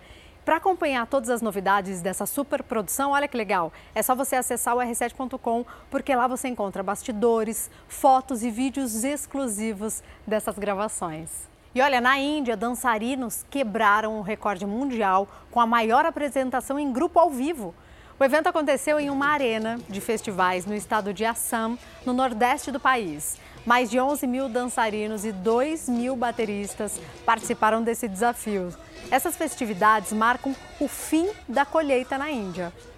O governo encaminhou ao Congresso o projeto da Lei de Diretrizes Orçamentárias para o próximo ano. A chamada LDO é necessária porque é com base nela que será montado o orçamento de 2024. Vamos mais uma vez falar com a Vanessa Lima, direto de Brasília. Vanessa, qual deve ser o valor do salário mínimo? Olha, Patrícia, o mínimo previsto para o ano que vem é de R$ 1.389, um aumento de 5,2% em relação ao mínimo que será pago a partir de maio deste ano, de R$ 1.320. É um aumento sem um ganho real, já que ele apenas repõe a inflação prevista para este ano de 2023. O governo espera um produto interno bruto que é a soma de todas as riquezas produzidas no país, uma estimativa aí de 2,34% de crescimento no próximo próximo ano. E a expectativa de inflação para 2024 é de 3,52%. O texto ainda precisa ser aprovado pelos deputados e senadores. Voltamos ao estúdio. Agora uma denúncia exclusiva do núcleo investigativo da Record TV. Você vai ver como os criminosos conseguem comprar aviões sem que sejam rastreados pela justiça. As aeronaves são usadas no garimpo ilegal e também no tráfico internacional de drogas. O esquema foi descoberto pela Polícia Federal de Mato Grosso do Sul. Os aviões são colocados no nome de pessoas comuns com renda tão baixa que recebem dinheiro de programas sociais do governo federal. Quando um avião desses de pequeno porte decola, muitas vezes o plano de voo é desconhecido, assim como o verdadeiro dono das aeronaves. O depoimento dessa testemunha para a Polícia Federal do Mato Grosso do Sul, obtido com exclusividade pelo jornalismo da Record TV, revela detalhes de como os criminosos conseguem comprar aviões sem que sejam rastreados pela justiça. Em nome da mulher, estava uma aeronave no valor de 400 mil reais. Mas no ano em que o bimotor foi transferido para o nome dela, em 2020, a moça recebia auxílio emergencial de R$ 1.200. Você comprou essa aeronave? Não. Eu fui procurado, eu conheci um rapaz quando eu estava numa festa no Paraguai e ele me fez uma proposta. A mulher explicou ao delegado como foi o esquema. Ele falou para mim se ele podia colocar um avião no meu nome isso, eu ia precisar assinar alguns papéis e ele ia me dar um dinheiro bom. E ele te deu quanto? Me deu 3 mil reais. Curiosamente, a testemunha não soube dizer à polícia como era o homem que fez a proposta e nem de quem foi comprada a aeronave. O depoimento faz parte de um inquérito que investiga proprietários de 16 aeronaves. 12 pessoas são alvos da Polícia Federal. Todos estavam cadastrados em programas sociais do governo federal, como o auxílio emergencial, o atual Bolsa Família e o benefício de prestação continuada, o BPC, que garante um salário mínimo por mês a idosos de baixa renda com 65 anos ou mais, ou a deficientes de qualquer idade que não têm condições de se sustentar. Os investigados moram no Mato Grosso do Sul, em quatro cidades da fronteira com o Paraguai, uma das principais rotas de entrada de drogas no Brasil. Um deles recebia 600 reais de benefício da União, quando desembolsou mais de 2 milhões de reais para comprar três pequenos aviões. Para a Polícia Federal, os suspeitos foram usados como laranjas pelo crime organizado. Entre os investigados, há pessoas já envolvidas em casos relacionados ao garimpo ilegal e ao tráfico internacional de drogas. Algumas das aeronaves também já foram usadas para a prática desses crimes. Os integrantes dessa organização criminosa, via de regra, são pessoas que têm envolvimento com a justiça. E por ter envolvimento da justiça, por exemplo, ele não consegue comprar uma aeronave, porque o dinheiro é produto de crime e a empresa que está vendendo a aeronave não recebe mais em papel. Ele vai ter que fazer uma transferência bancária e, com isso, né, o sistema de segurança rastreia. Há três anos, a Polícia Federal já havia apreendido duas aeronaves durante uma operação batizada de Vicari. Na época, um outro avião foi encontrado queimado. A perícia concluiu que havia vestígio de cocaína nos restos do bimotor. Os aviões de pequeno porte são muito utilizados pelos criminosos porque conseguem voar mais baixo, o que dificulta a visualização dos radares, além de facilitar o pouso em pistas clandestinas, geralmente mais curtas e sem infraestrutura. Nós estamos falando de um sistema muito profundo de corrupção, de falta de controle, por exemplo, da ANAC. Deveria ter todo um controle, principalmente na região amazônica, Pedimos entrevista à Agência Nacional de Aviação Civil, que, em nota, disse que atividades ilícitas cometidas em aeródromos cadastrados ou clandestinos, como o tráfico de drogas, de armas, apoio ao garimpo ilegal, devem ser combatidos pelas forças policiais ou pelas forças armadas. A ANAC cabe cuidar do registro e da fiscalização das pistas de pouso regulares que operam na legalidade. Um estelionatário procurado no norte do Brasil foi preso morando com a mãe a mais de 3 mil quilômetros de distância. O criminoso negociava supostas vagas no concurso da Polícia Militar. O estelionatário, de 62 anos, foi encontrado em casa. Ele estava lá escondido já há algum tempo, né? segundo ele, ele já estava residindo nessa localidade já há alguns anos. E ele morava ali de aluguel com a mãe dele. Quando os policiais chegaram lá, ele ainda tentou fugir, tá? Ele pulou o muro da parte de trás da casa, mas os policiais conseguiram fazer um cerco e efetuar a prisão dele. De acordo com as investigações, Antônio, que é bacharel em direito, vendia supostas vagas em concursos públicos da Polícia Militar no estado do Pará. Ele se associou com uma outra pessoa, que segundo ele já até faleceu, e eles começaram a vender vagas para o concurso público da Polícia Militar do estado do Pará eles fizeram dezenas de vítimas, tá? Eles cobravam cerca de R$ 1.200. O suspeito disse à polícia que teria fugido do Pará e vindo para o Rio de Janeiro após aplicar o golpe. Antônio foi levado ao presídio de Benfica, na zona norte da cidade, e agora está à disposição da justiça. O delegado responsável pela prisão do golpista revela que o estelionato é hoje o crime cometido com mais frequência no estado do Rio. A gente percebeu que depois da pandemia, muitas quadrilhas se organizaram para praticar esse tipo de crime de estelionato. A maioria dos alvos são idosos. E você vai viajar? Então eu quero que você preste atenção nessa reportagem, porque pilotos de avião estão bem preocupados com a presença de aves ali nas áreas onde ficam as pistas. Em muitos casos, né, Fabi, esses animais são sugados pelas turbinas que acabam pegando fogo. E nessas situações, os pilotos são obrigados a fazer pousos de emergência. Os flagrantes são assustadores. Basta o avião levantar que o inesperado pode surgir bem na frente dos olhos dos pilotos. Aqui a viagem parecia tranquila até que o pássaro atinge em cheio a cabine. A câmera interna deste outro avião registra o momento que o vidro se despedaça com o impacto das aves. Tudo aconteceu a 3 mil metros de altitude. Outro voo, mais um susto. Quando toca o solo, dezenas delas aparecem de repente. Uma fica presa no para-brisa do avião. Alguns impactos são tão fortes que parte das aeronaves acabam danificadas, como neste vídeo feito por um passageiro. A ponta de uma das asas se desprende após atingir um pássaro. Este outro avião, já em solo, dá para ver o estrago. A ave ainda está ali, grudada na fuselagem. Mesmo para quem está acostumado a viajar de avião, como a Raquel, o risco de uma colisão com pássaros lá no alto causa medo. A gente tem que fechar os olhos, fazer uma oração e confiar, né? Porque a ave assim, é uma natureza, a gente tem que arriscar e confiar. A experiência do piloto pode contar muito nessa hora. O piloto tem pouco tempo e pouco espaço né, para resolver a situação. Ele tem que identificar a situação, qual foi o dano provocado. Segundo o especialista, alguns fatores vêm contribuindo para o aumento dos pássaros no entorno dos aeroportos brasileiros. O reflorestamento com árvores frutíferas, depósitos de alimentos e até lixões. Em muitos desses aeroportos, gaviões já estão sendo usados para espantar as espécies que atormentam os pilotos. Até fogos de artifícios são usados na tentativa de evitar as colisões. O caso mais recente aconteceu no começo deste mês aqui no Aeroporto Internacional de Campinas. Um voo com destino ao Rio de Janeiro precisou retornar após 20 minutos e fazer um pouso não programado. O piloto relatou aos operadores da torre de comando que uma ave de grande porte havia colidido contra a aeronave. Por sorte, nenhum passageiro ou tripulante sofreu ferimentos.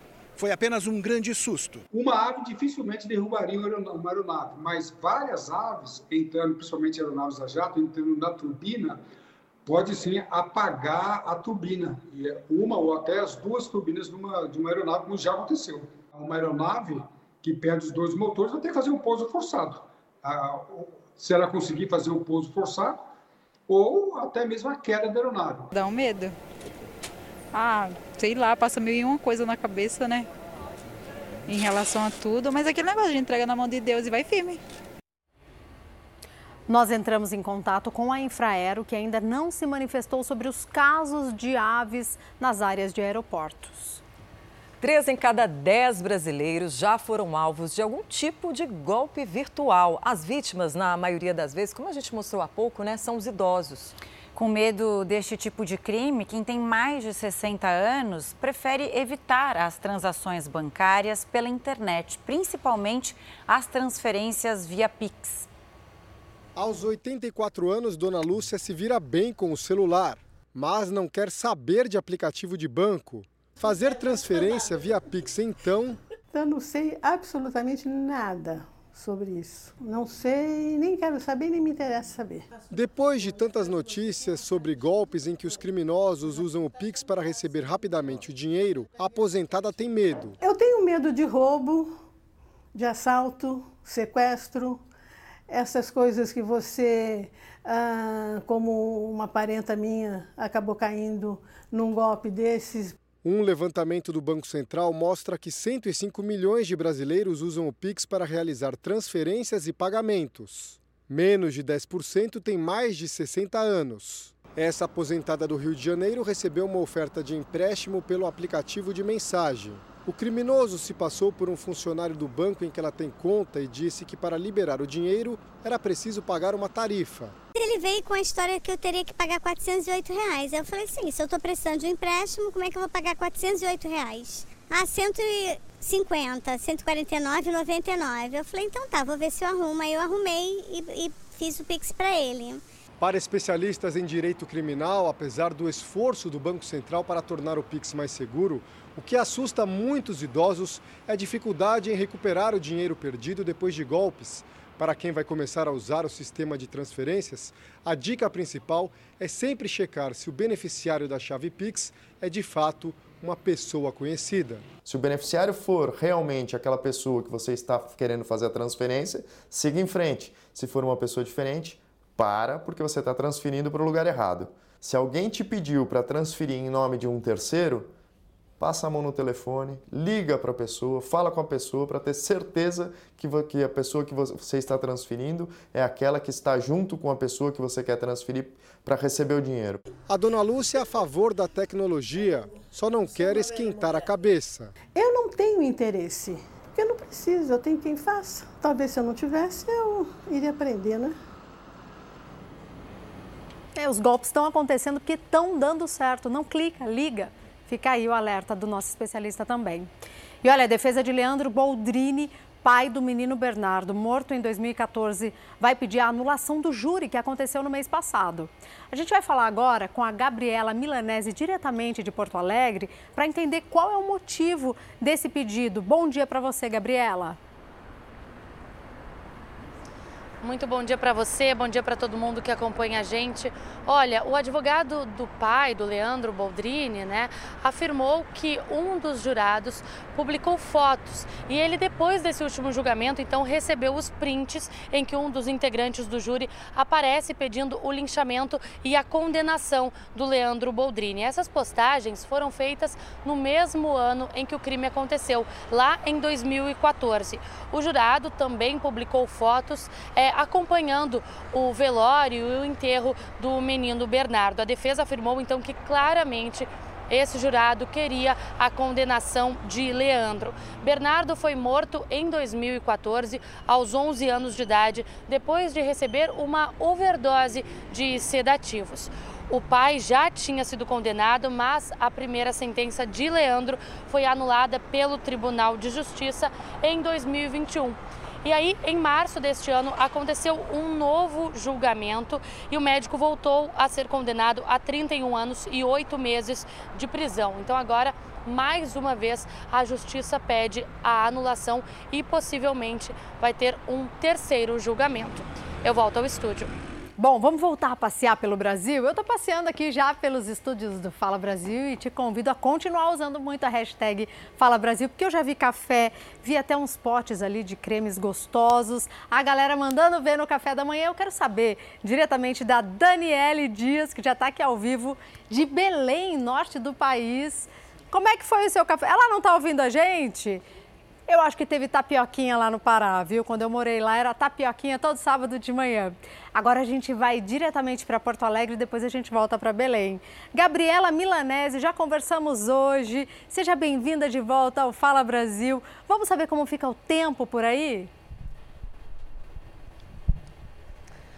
Oi, Fabiana, bom dia para vocês. Se teve tapioca por lá, por aqui teve chimarrão, viu?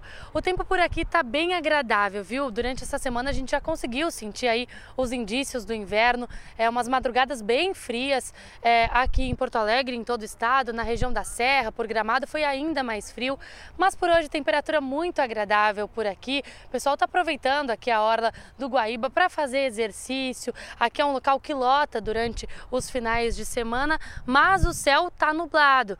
Ainda não tem indícios de chuva, mas amanhã, é, no domingo, na segunda-feira, também a expectativa é de bastante chuva por aqui. E depois da chuva, o que a gente já sabe é que vem mais frio. Então, é, por aqui a gente já sabe que nos próximos dias, na, nas próximas semanas, já deve esfriar bastante. Inclusive, na próxima semana, tem expectativa aí de mínimas próximas dos 10 graus aqui na capital. Eu volto ao estúdio do Fala Brasil. Obrigada pelas suas informações. Adorei a informação do chimarrão. Eu vi nas redes sociais, viu? O pessoal com chimarrão, com café. Que delícia que é esse Brasilzão, né? De Porto Alegre, agora a gente vai diretamente com Miguel Anderson Costa em Fortaleza, porque olha a diversidade desse país, gente. Solzão raiando forte aí. Seja muito bem-vindo aqui ao Fala Brasil. Tudo bem por aí? Bom dia, Fabiana. Bom dia a todos que acompanham o Fala Brasil. Solzão, um para cada pessoa. Já peguei o meu, já passei o protetor solar, mas para compensar o forte calor, tem o forte vento também nesta época do ano aqui na capital cearense. O sabadão amanheceu desse jeitinho aqui, olha só. Do jeito que o turista gosta, do jeito que o fortalezense gosta, com sol. Tem previsão de chuva? Até tem, viu?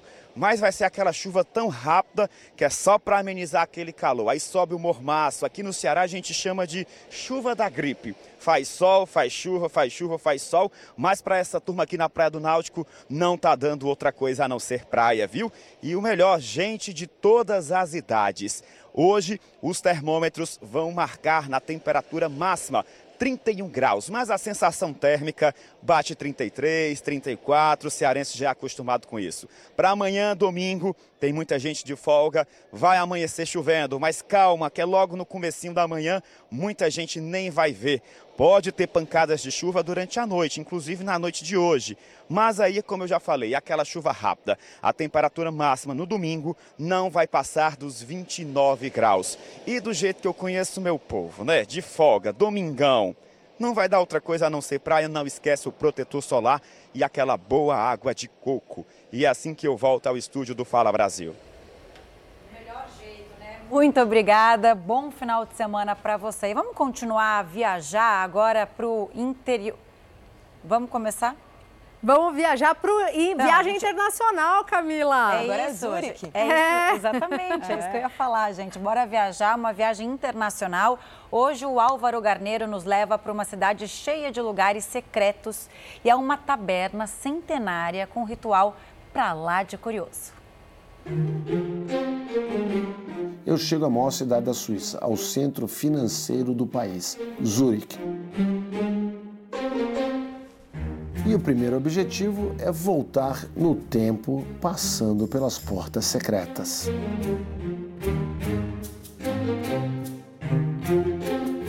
Isso aqui é como se estivesse entrando num túnel do tempo. Essa porta aqui te liga a um outro lado da cidade, mas aqui é bom você entender como funcionava né, antigamente o tratamento de água. A água que corria ali levava tudo para o rio. O túnel não é nada convidativo para quem tem medo de lugares fechados. Em alguns pontos, tem apenas 40 centímetros de largura.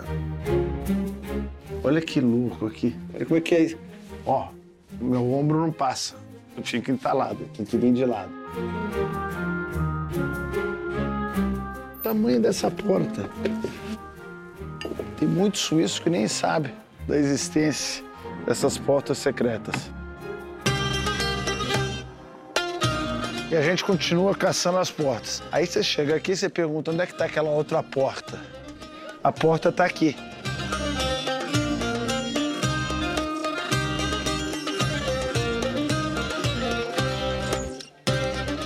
Isso aqui é um registro arqueológico de uma muralha que tinha aqui.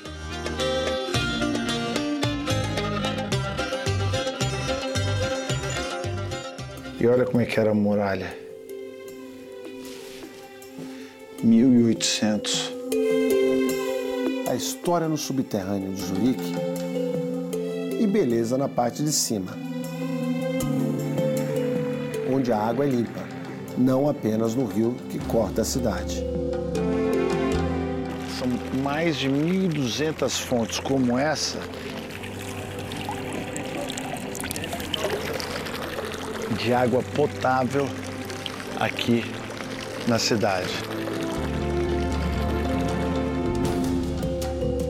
Por onde se anda, a torre do relógio central é a construção que mais chama atenção. Aqui é o maior relógio da Europa, com quase 9 metros de diâmetro.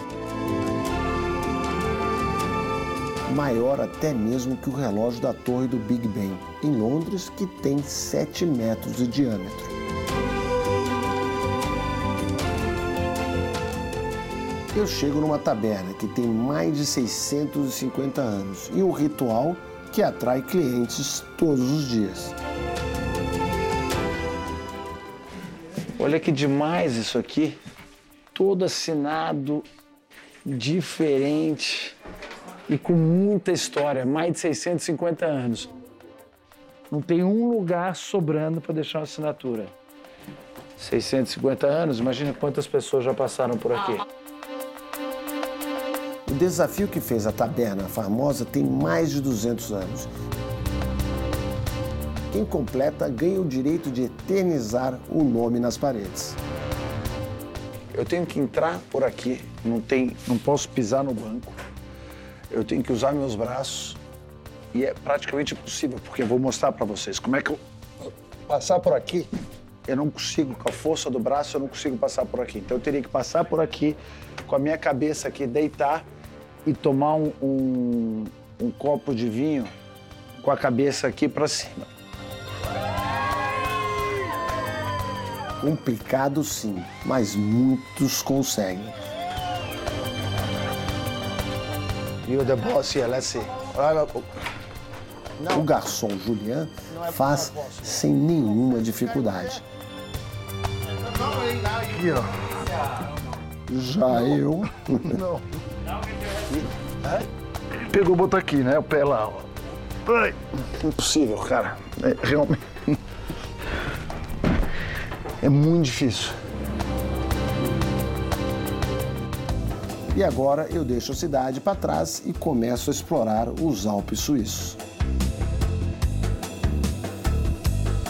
Acabamos de chegar aqui em Titlis, que fica bem na fronteira entre o cantão de Berna e de Obalden.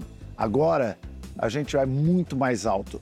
A montanha aqui chega a 3.200 metros de altitude. Para chegar no topo vai demorar 30 minutos, vão pegar três gôndolas.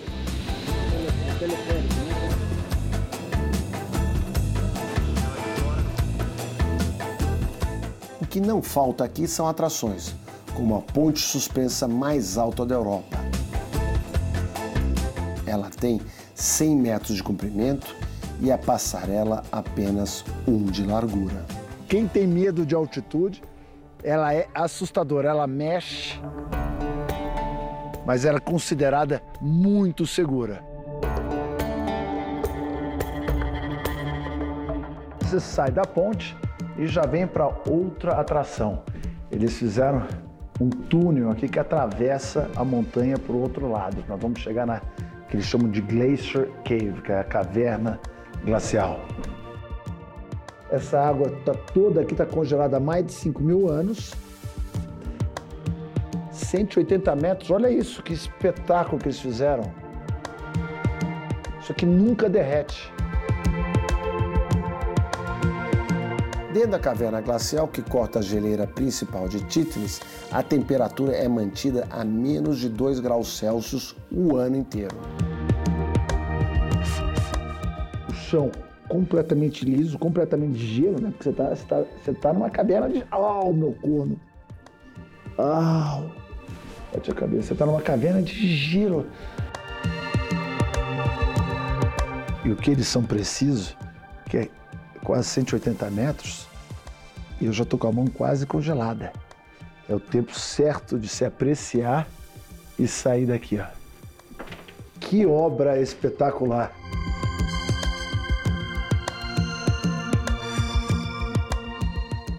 Busca de estabilidade financeira, qualidade de vida, salários vantajosos, muitos brasileiros estão investindo na preparação para concurso público. Tem que estudar, né? No país, pelo menos mais de 200 concursos estão com inscrições abertas. São mais de 35 mil vagas abertas com salários de até 33 mil reais. A busca por uma carreira pública tem crescido entre os brasileiros. Segundo a Associação Nacional de Proteção e Apoio aos Concursos, o aumento do número de concurseiros é de 40% ao ano. No país, pelo menos 203 concursos estão com inscrições abertas. São mais de 35 mil vagas com salários que podem chegar a mais de 33 mil reais.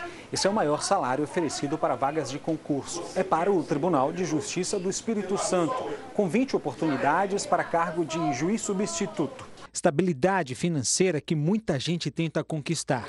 É o caso de George. Ele está na segunda tentativa de aprovação em um concurso. Tranquilidade que a pessoa tem. Além de que cada vez que você estuda e você se aprimora para poder passar no concurso, você está aprendendo e galgando mais conhecimento para poder otimizar outras provas que você venha fazer. Para vencer a concorrência e conseguir a tão sonhada vaga, é preciso ter em mente que a preparação é fundamental. Ela passa tanto pelo aspecto intelectual, o aspecto cognitivo, mas também por, pelo aspecto emocional. Quanto mais preparado o examinando estiver, certamente melhor será o seu resultado. Essa foi a estratégia que Roberto Davi usou para ser aprovado no concurso de defensor público da Bahia. Dos 8 mil inscritos, apenas 153 foram aprovados.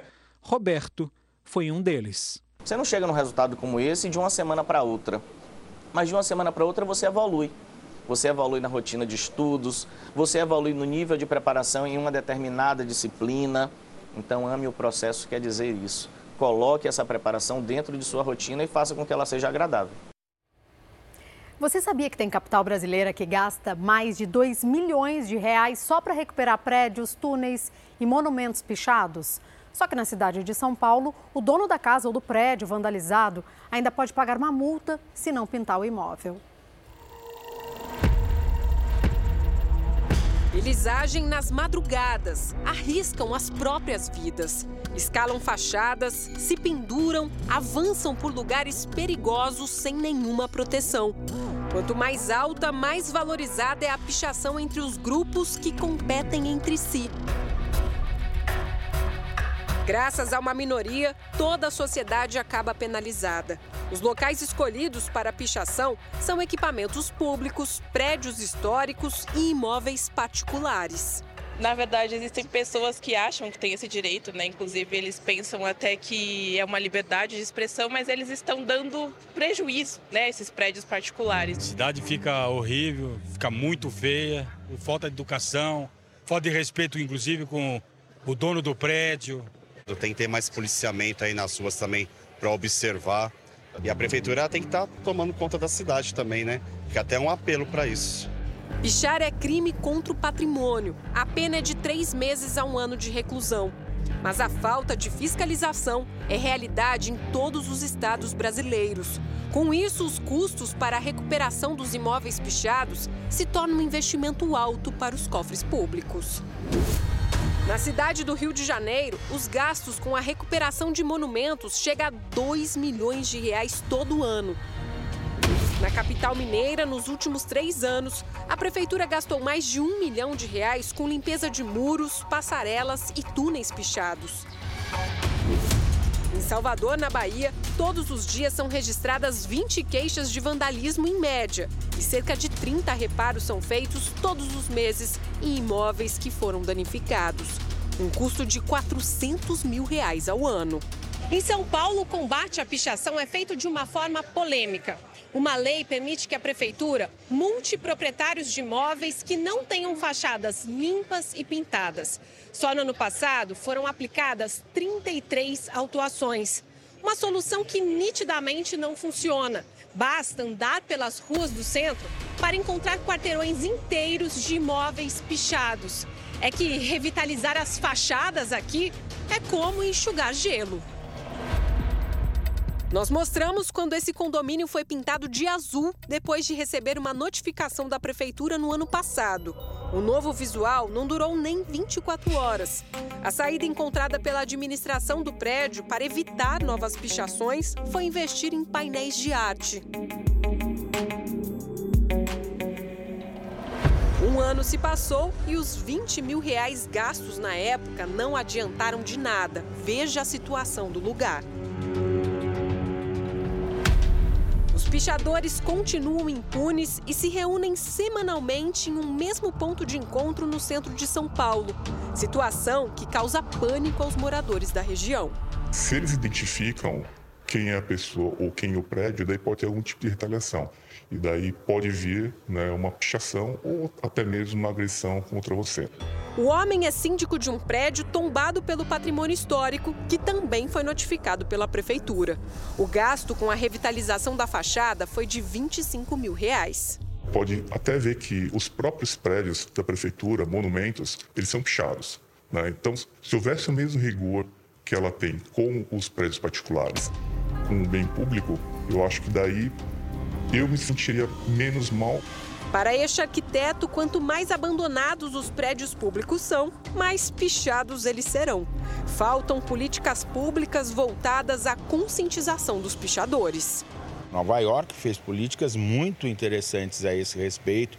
Cidades grandes como Paris, como Londres, que enfrentaram esse problema. Nós temos que ter atividades culturais a noite toda, nós temos que ter uma cidade 24 horas, sobretudo para o jovem, numa cidade que é 24 horas. E essas cidades são exemplos de que tem solução, né? Seja dinheiro público ou privado, poderia ser usado de uma melhor forma. E agora o nosso giro de correspondentes internacionais. A polícia de Nova York, nos Estados Unidos, vai contar com cachorros robôs para ajudar na segurança. E falando em robô, você sabia que quase metade das tarefas domésticas poderá ser automatizada em breve? Então confira com a gente. O Departamento de Polícia da cidade de Nova York ganhou novos integrantes com inteligência artificial. Eles são chamados de digidogs e são robôs que parecem cães.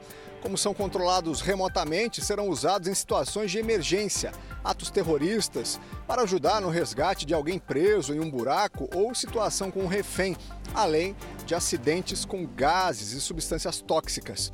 Mas o objetivo também é manter alguns robôs autônomos como reforço na segurança das estações de metrô. A Prefeitura de Nova York pretende coletar avaliações de moradores e turistas para saber se os digidogs estão trabalhando corretamente. De Orlando, Vandrei Pereira. Pesquisadores do Japão e Reino Unido descobriram que 40% das tarefas domésticas podem ser automatizadas nos próximos 10 anos. Por exemplo, o tempo usado nas compras no supermercado poderia ser reduzido em 59% com a automação. O mesmo vale para outras tarefas, como idas ao banco, limpeza ou preparo da comida. Para automatizar essas funções, serão usadas tecnologias como a inteligência artificial e a robotização. A pesquisa realizada em conjunto entre as universidades de Ochanomizu e Oxford avaliou 17 tarefas domésticas. As mais difíceis de automatizar são as que envolvem o cuidado com crianças e idosos. De Tóquio, Silvia Kikuchi. Os portugueses têm até o fim de abril para limpar os terrenos agrícolas, rurais e florestais. Quem não fizer vai ter que pagar uma multa para a pessoa particular, que equivale a cerca de 27 mil reais e para empresas pode chegar a 130 mil reais. Uma forma do governo português reduzir os riscos de incêndio com a chegada das temperaturas mais altas. Só este ano, 7 mil hectares já foram ardidos no país, um número 12% maior da média dessa época do ano. Vale lembrar que o país, assim como toda a Europa, vem registrando nos últimos anos temperaturas recordes e secas históricas que causam incêndios e mortes por todo o continente. De Lisboa, Ana Paula Gomes. Durante todo o outono e inverno, as internações nos hospitais por conta de problemas respiratórios aumentam. Quem convive com doenças como rinite alérgica e sinusite até tenta se prevenir, mas quando a temperatura cai, é difícil evitar as crises.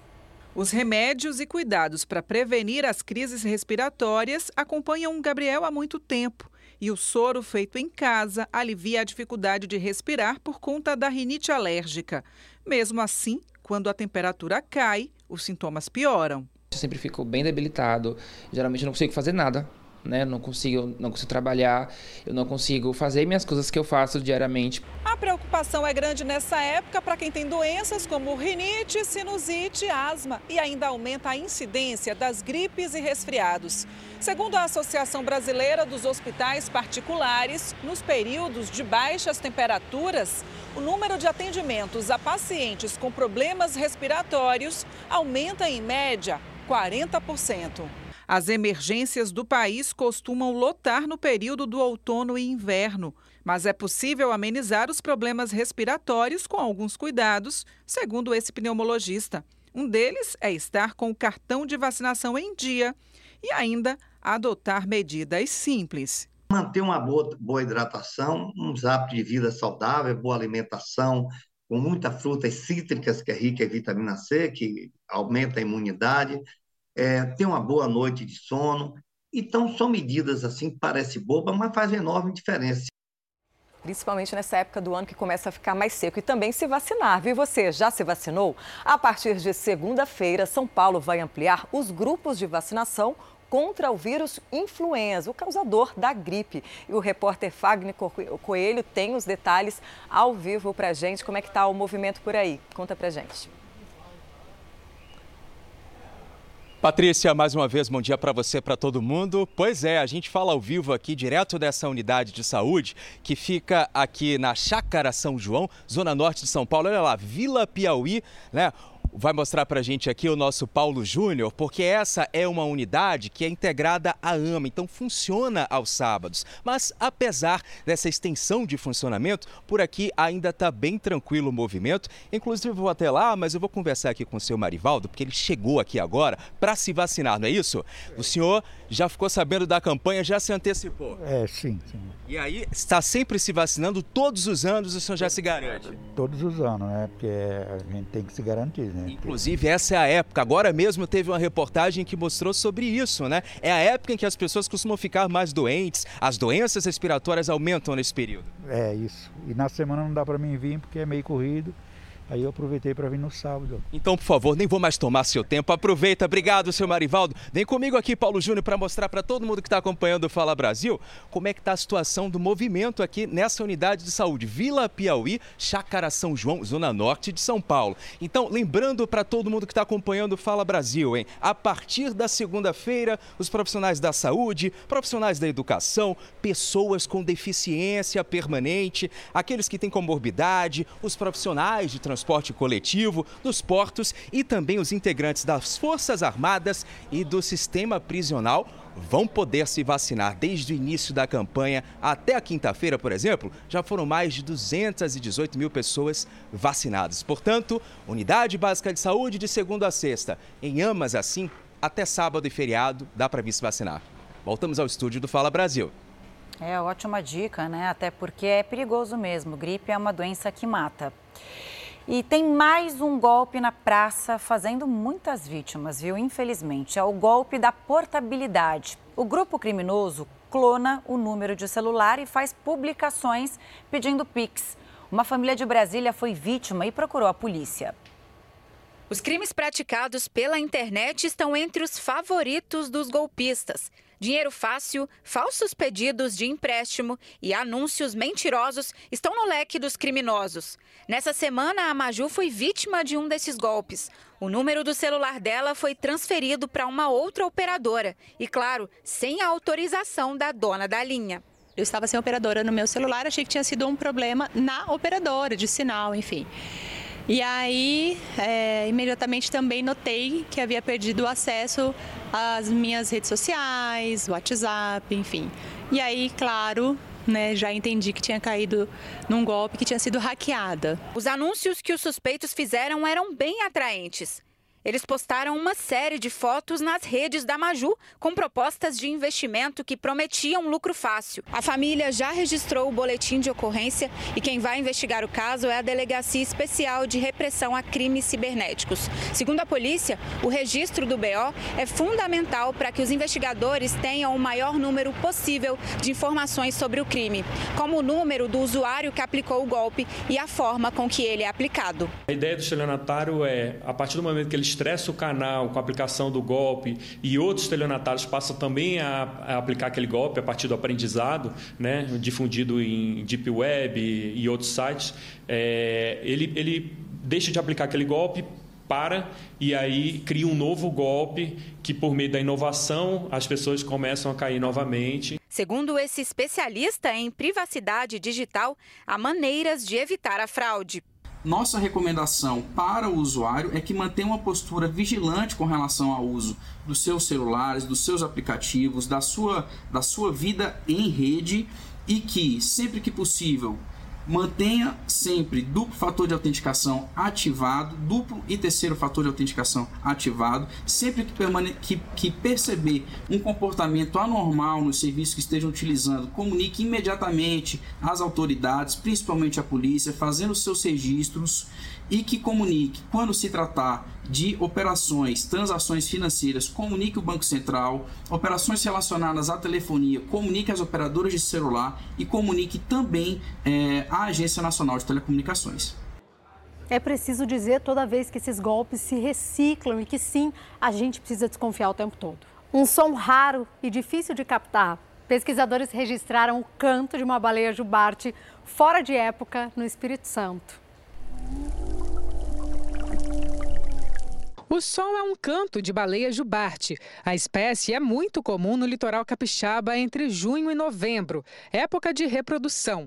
Mas o áudio foi captado em janeiro deste ano, coisa raríssima de acontecer. É inédito para o nosso projeto. Pela primeira vez a gente, desde 2014 a gente faz esse monitoramento e é a primeira vez que a gente vê uma jubarte cantando em janeiro. Então isso foi uma informação científica muito importante, muito curiosa. O som foi captado por microfones que ficam no mar e registram os sons emitidos por baleias e golfinhos.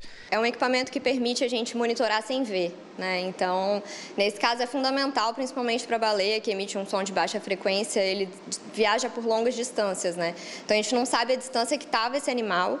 A gente pode até saber por outros sinais, né, amplitude, mas, por exemplo, se é um animal que estava longe, a gente não ia enxergar. Então, a gente tem a sorte de, com esse equipamento, conseguir detectar esse animal. O material foi ouvido e analisado por uma especialista do Rio Grande do Sul e enviado para o projeto Amigos da Jubarte, formado por um grupo de pesquisadores do Espírito Santo que, em parceria com a UFES, estuda as baleias. Algumas hipóteses para o registro atípico no nosso litoral foram levantadas. Por exemplo, o animal pode estar adiantado ou atrasado em relação ao período de reprodução, ou pode estar doente e, por isso, ficou sem forças para seguir caminho até a Antártida. O que a gente vai fazer nos próximos anos é continuar verificando se isso é, se torna algo constante se nos próximos verões a gente vai continuar ouvindo ou observando baleia jubarte por aqui. Se isso se tornar um, um padrão, de comportamento de jubartes isoladas ficando por aqui, aí sim a gente vai conseguir desenvolver alguma tese científica para poder explicar esse caso. Esse biólogo marinho explica o que podem indicar os sons emitidos pelos mamíferos. As baleias, eh, elas cantam, emitem esse som numa frequência um pouco mais baixa, onde é possível que o homem escute ela também. Então é tem uma faixa da frequência onde desse som que a gente consegue escutar. Foi justamente esse canto que a gente percebeu agora é, durante o verão. O principal motivo, com certeza, é a comunicação. Ela está tentando se comunicar com, uma, com outro indivíduo da mesma espécie. A partir de junho, aí sim, o litoral capixaba será invadido por uma nova melodia.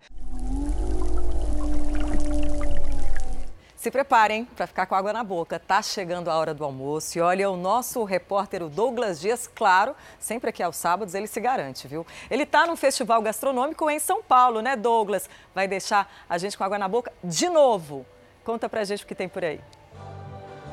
Mais uma vez, olha só, Parque do Trote aqui na zona norte de São Paulo. A gente tem ali no palco, por exemplo, música peruana e mais cedo a gente abriu o festival aqui com uma apresentação boliviana de música, de dança.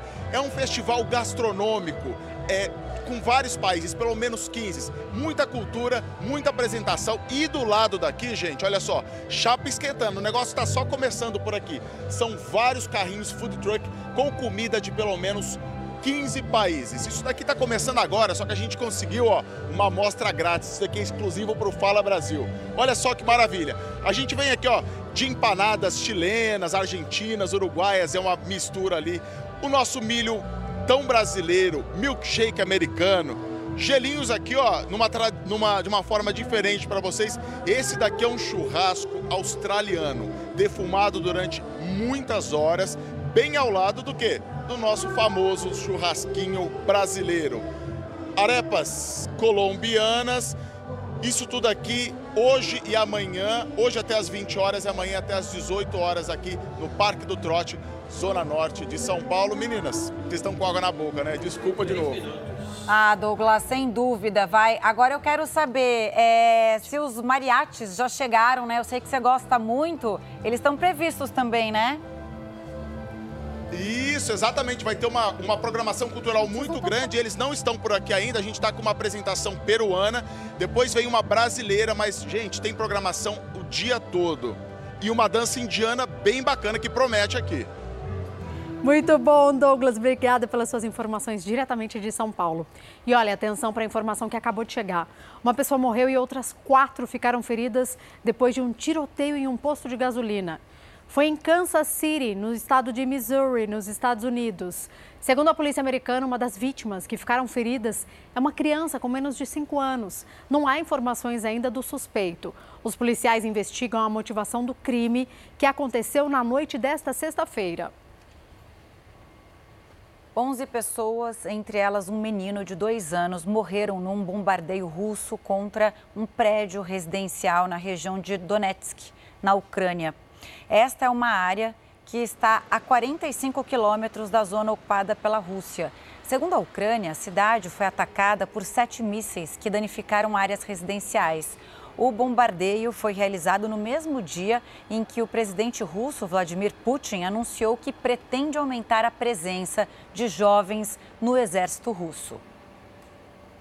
Você sabia que um dos melhores pianistas do mundo é brasileiro e olha, ele tem apenas, gente, 19 anos. Que bacana. A gente vai conhecer agora a história do Stefan, que tem esse sonho musical desde os 5 anos de idade.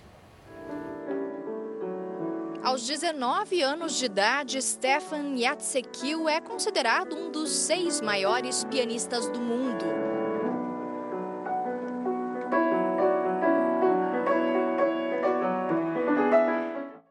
O título dado pela Rússia foi conquistado no ano passado, um reconhecimento que faz com que ele não tenha dúvidas de que está no caminho certo.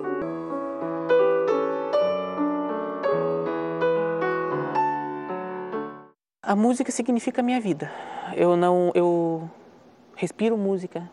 Eu vivo música, eu acordo pensando em música, eu durmo pensando em música. A paixão do Stefan pela música não tem muita explicação.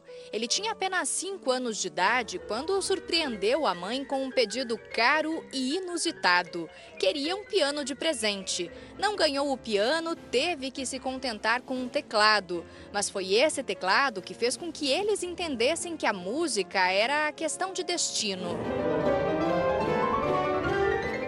quando eu ganhei meu primeiro tecladinho na época, que nós não tínhamos condições de comprar um piano, né?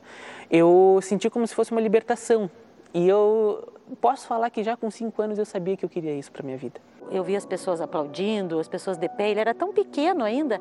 E eu perguntei, filho, o que que tu sente quando as pessoas levantam e aplaudem, né? Ele disse, mãe, na verdade é legal. É a valorização do meu estudo, é a, é a valorização do meu trabalho mas quando eu olho o sorriso no rosto das pessoas, aí eu entendo por que, que Deus me fez assim. Aí eu vi que era amor. Daí para frente, os dois apostaram nesse sonho, trilhado graças ao apoio de muitos amigos que surgiram ao longo da trajetória. A Olga foi a primeira professora de piano. Foi ela quem ajudou o menino que tinha fome de aprender a desabrochar dava para ver a grande iniciativa dele, grande vontade, musicalidade, facilidade técnica, tudo isso eu percebi desde o primeiro encontro. Não foi só sempre professor e aluno, foi também uma grande amizade, um grande amor que a gente né, tem um pelo outro. Eu tenho uma admiração pelo trabalho, pela vida da professora Olga que é indescritível. E foi ela quem apresentou ao Stefan os grandes compositores russos, entre eles o Sergei Rachmaninov, que se tornou o grande ídolo dele.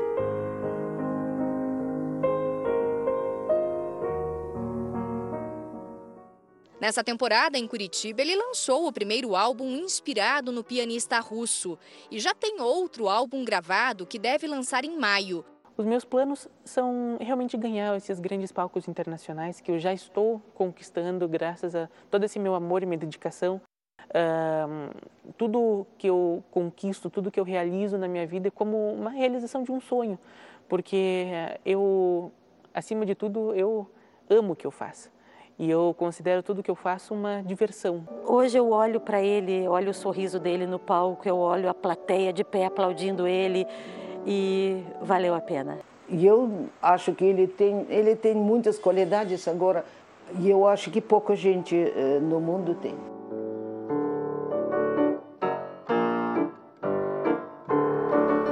Talento e paixão. Parabéns. E você vai ver agora uma imagem impressionante. Uma elefanta salvou a vida do filhote em luta contra um crocodilo. Olha só, a mãe e o filho pararam no lago na Índia para se refrescar. Mas eles não sabiam que um crocodilo estava lá. O animal tentou atacar o filhote. A mãe imediatamente saltou no crocodilo para proteger o filho e o réptil fugiu. Os dois elefantes ainda ficaram um tempo ali no lago procurando outros sinais de perigo e depois calmamente foram embora. A gente que é mãe sabe que sentimento é esse, né? E a nossa nova mamãe aqui. É, adorei, tô apaixonada. E com essa imagem linda que a gente se despede de você, o Fala Brasil edição de sábado. Fica por aqui. Que gostoso foi passar amanhã de sábado com você e com vocês, gente. Olha, e tem mais notícias, viu? No Balanço Geral ao vivo. Aproveite bem o seu fim de semana e obrigada pela companhia de todas vocês e de você aí de casa.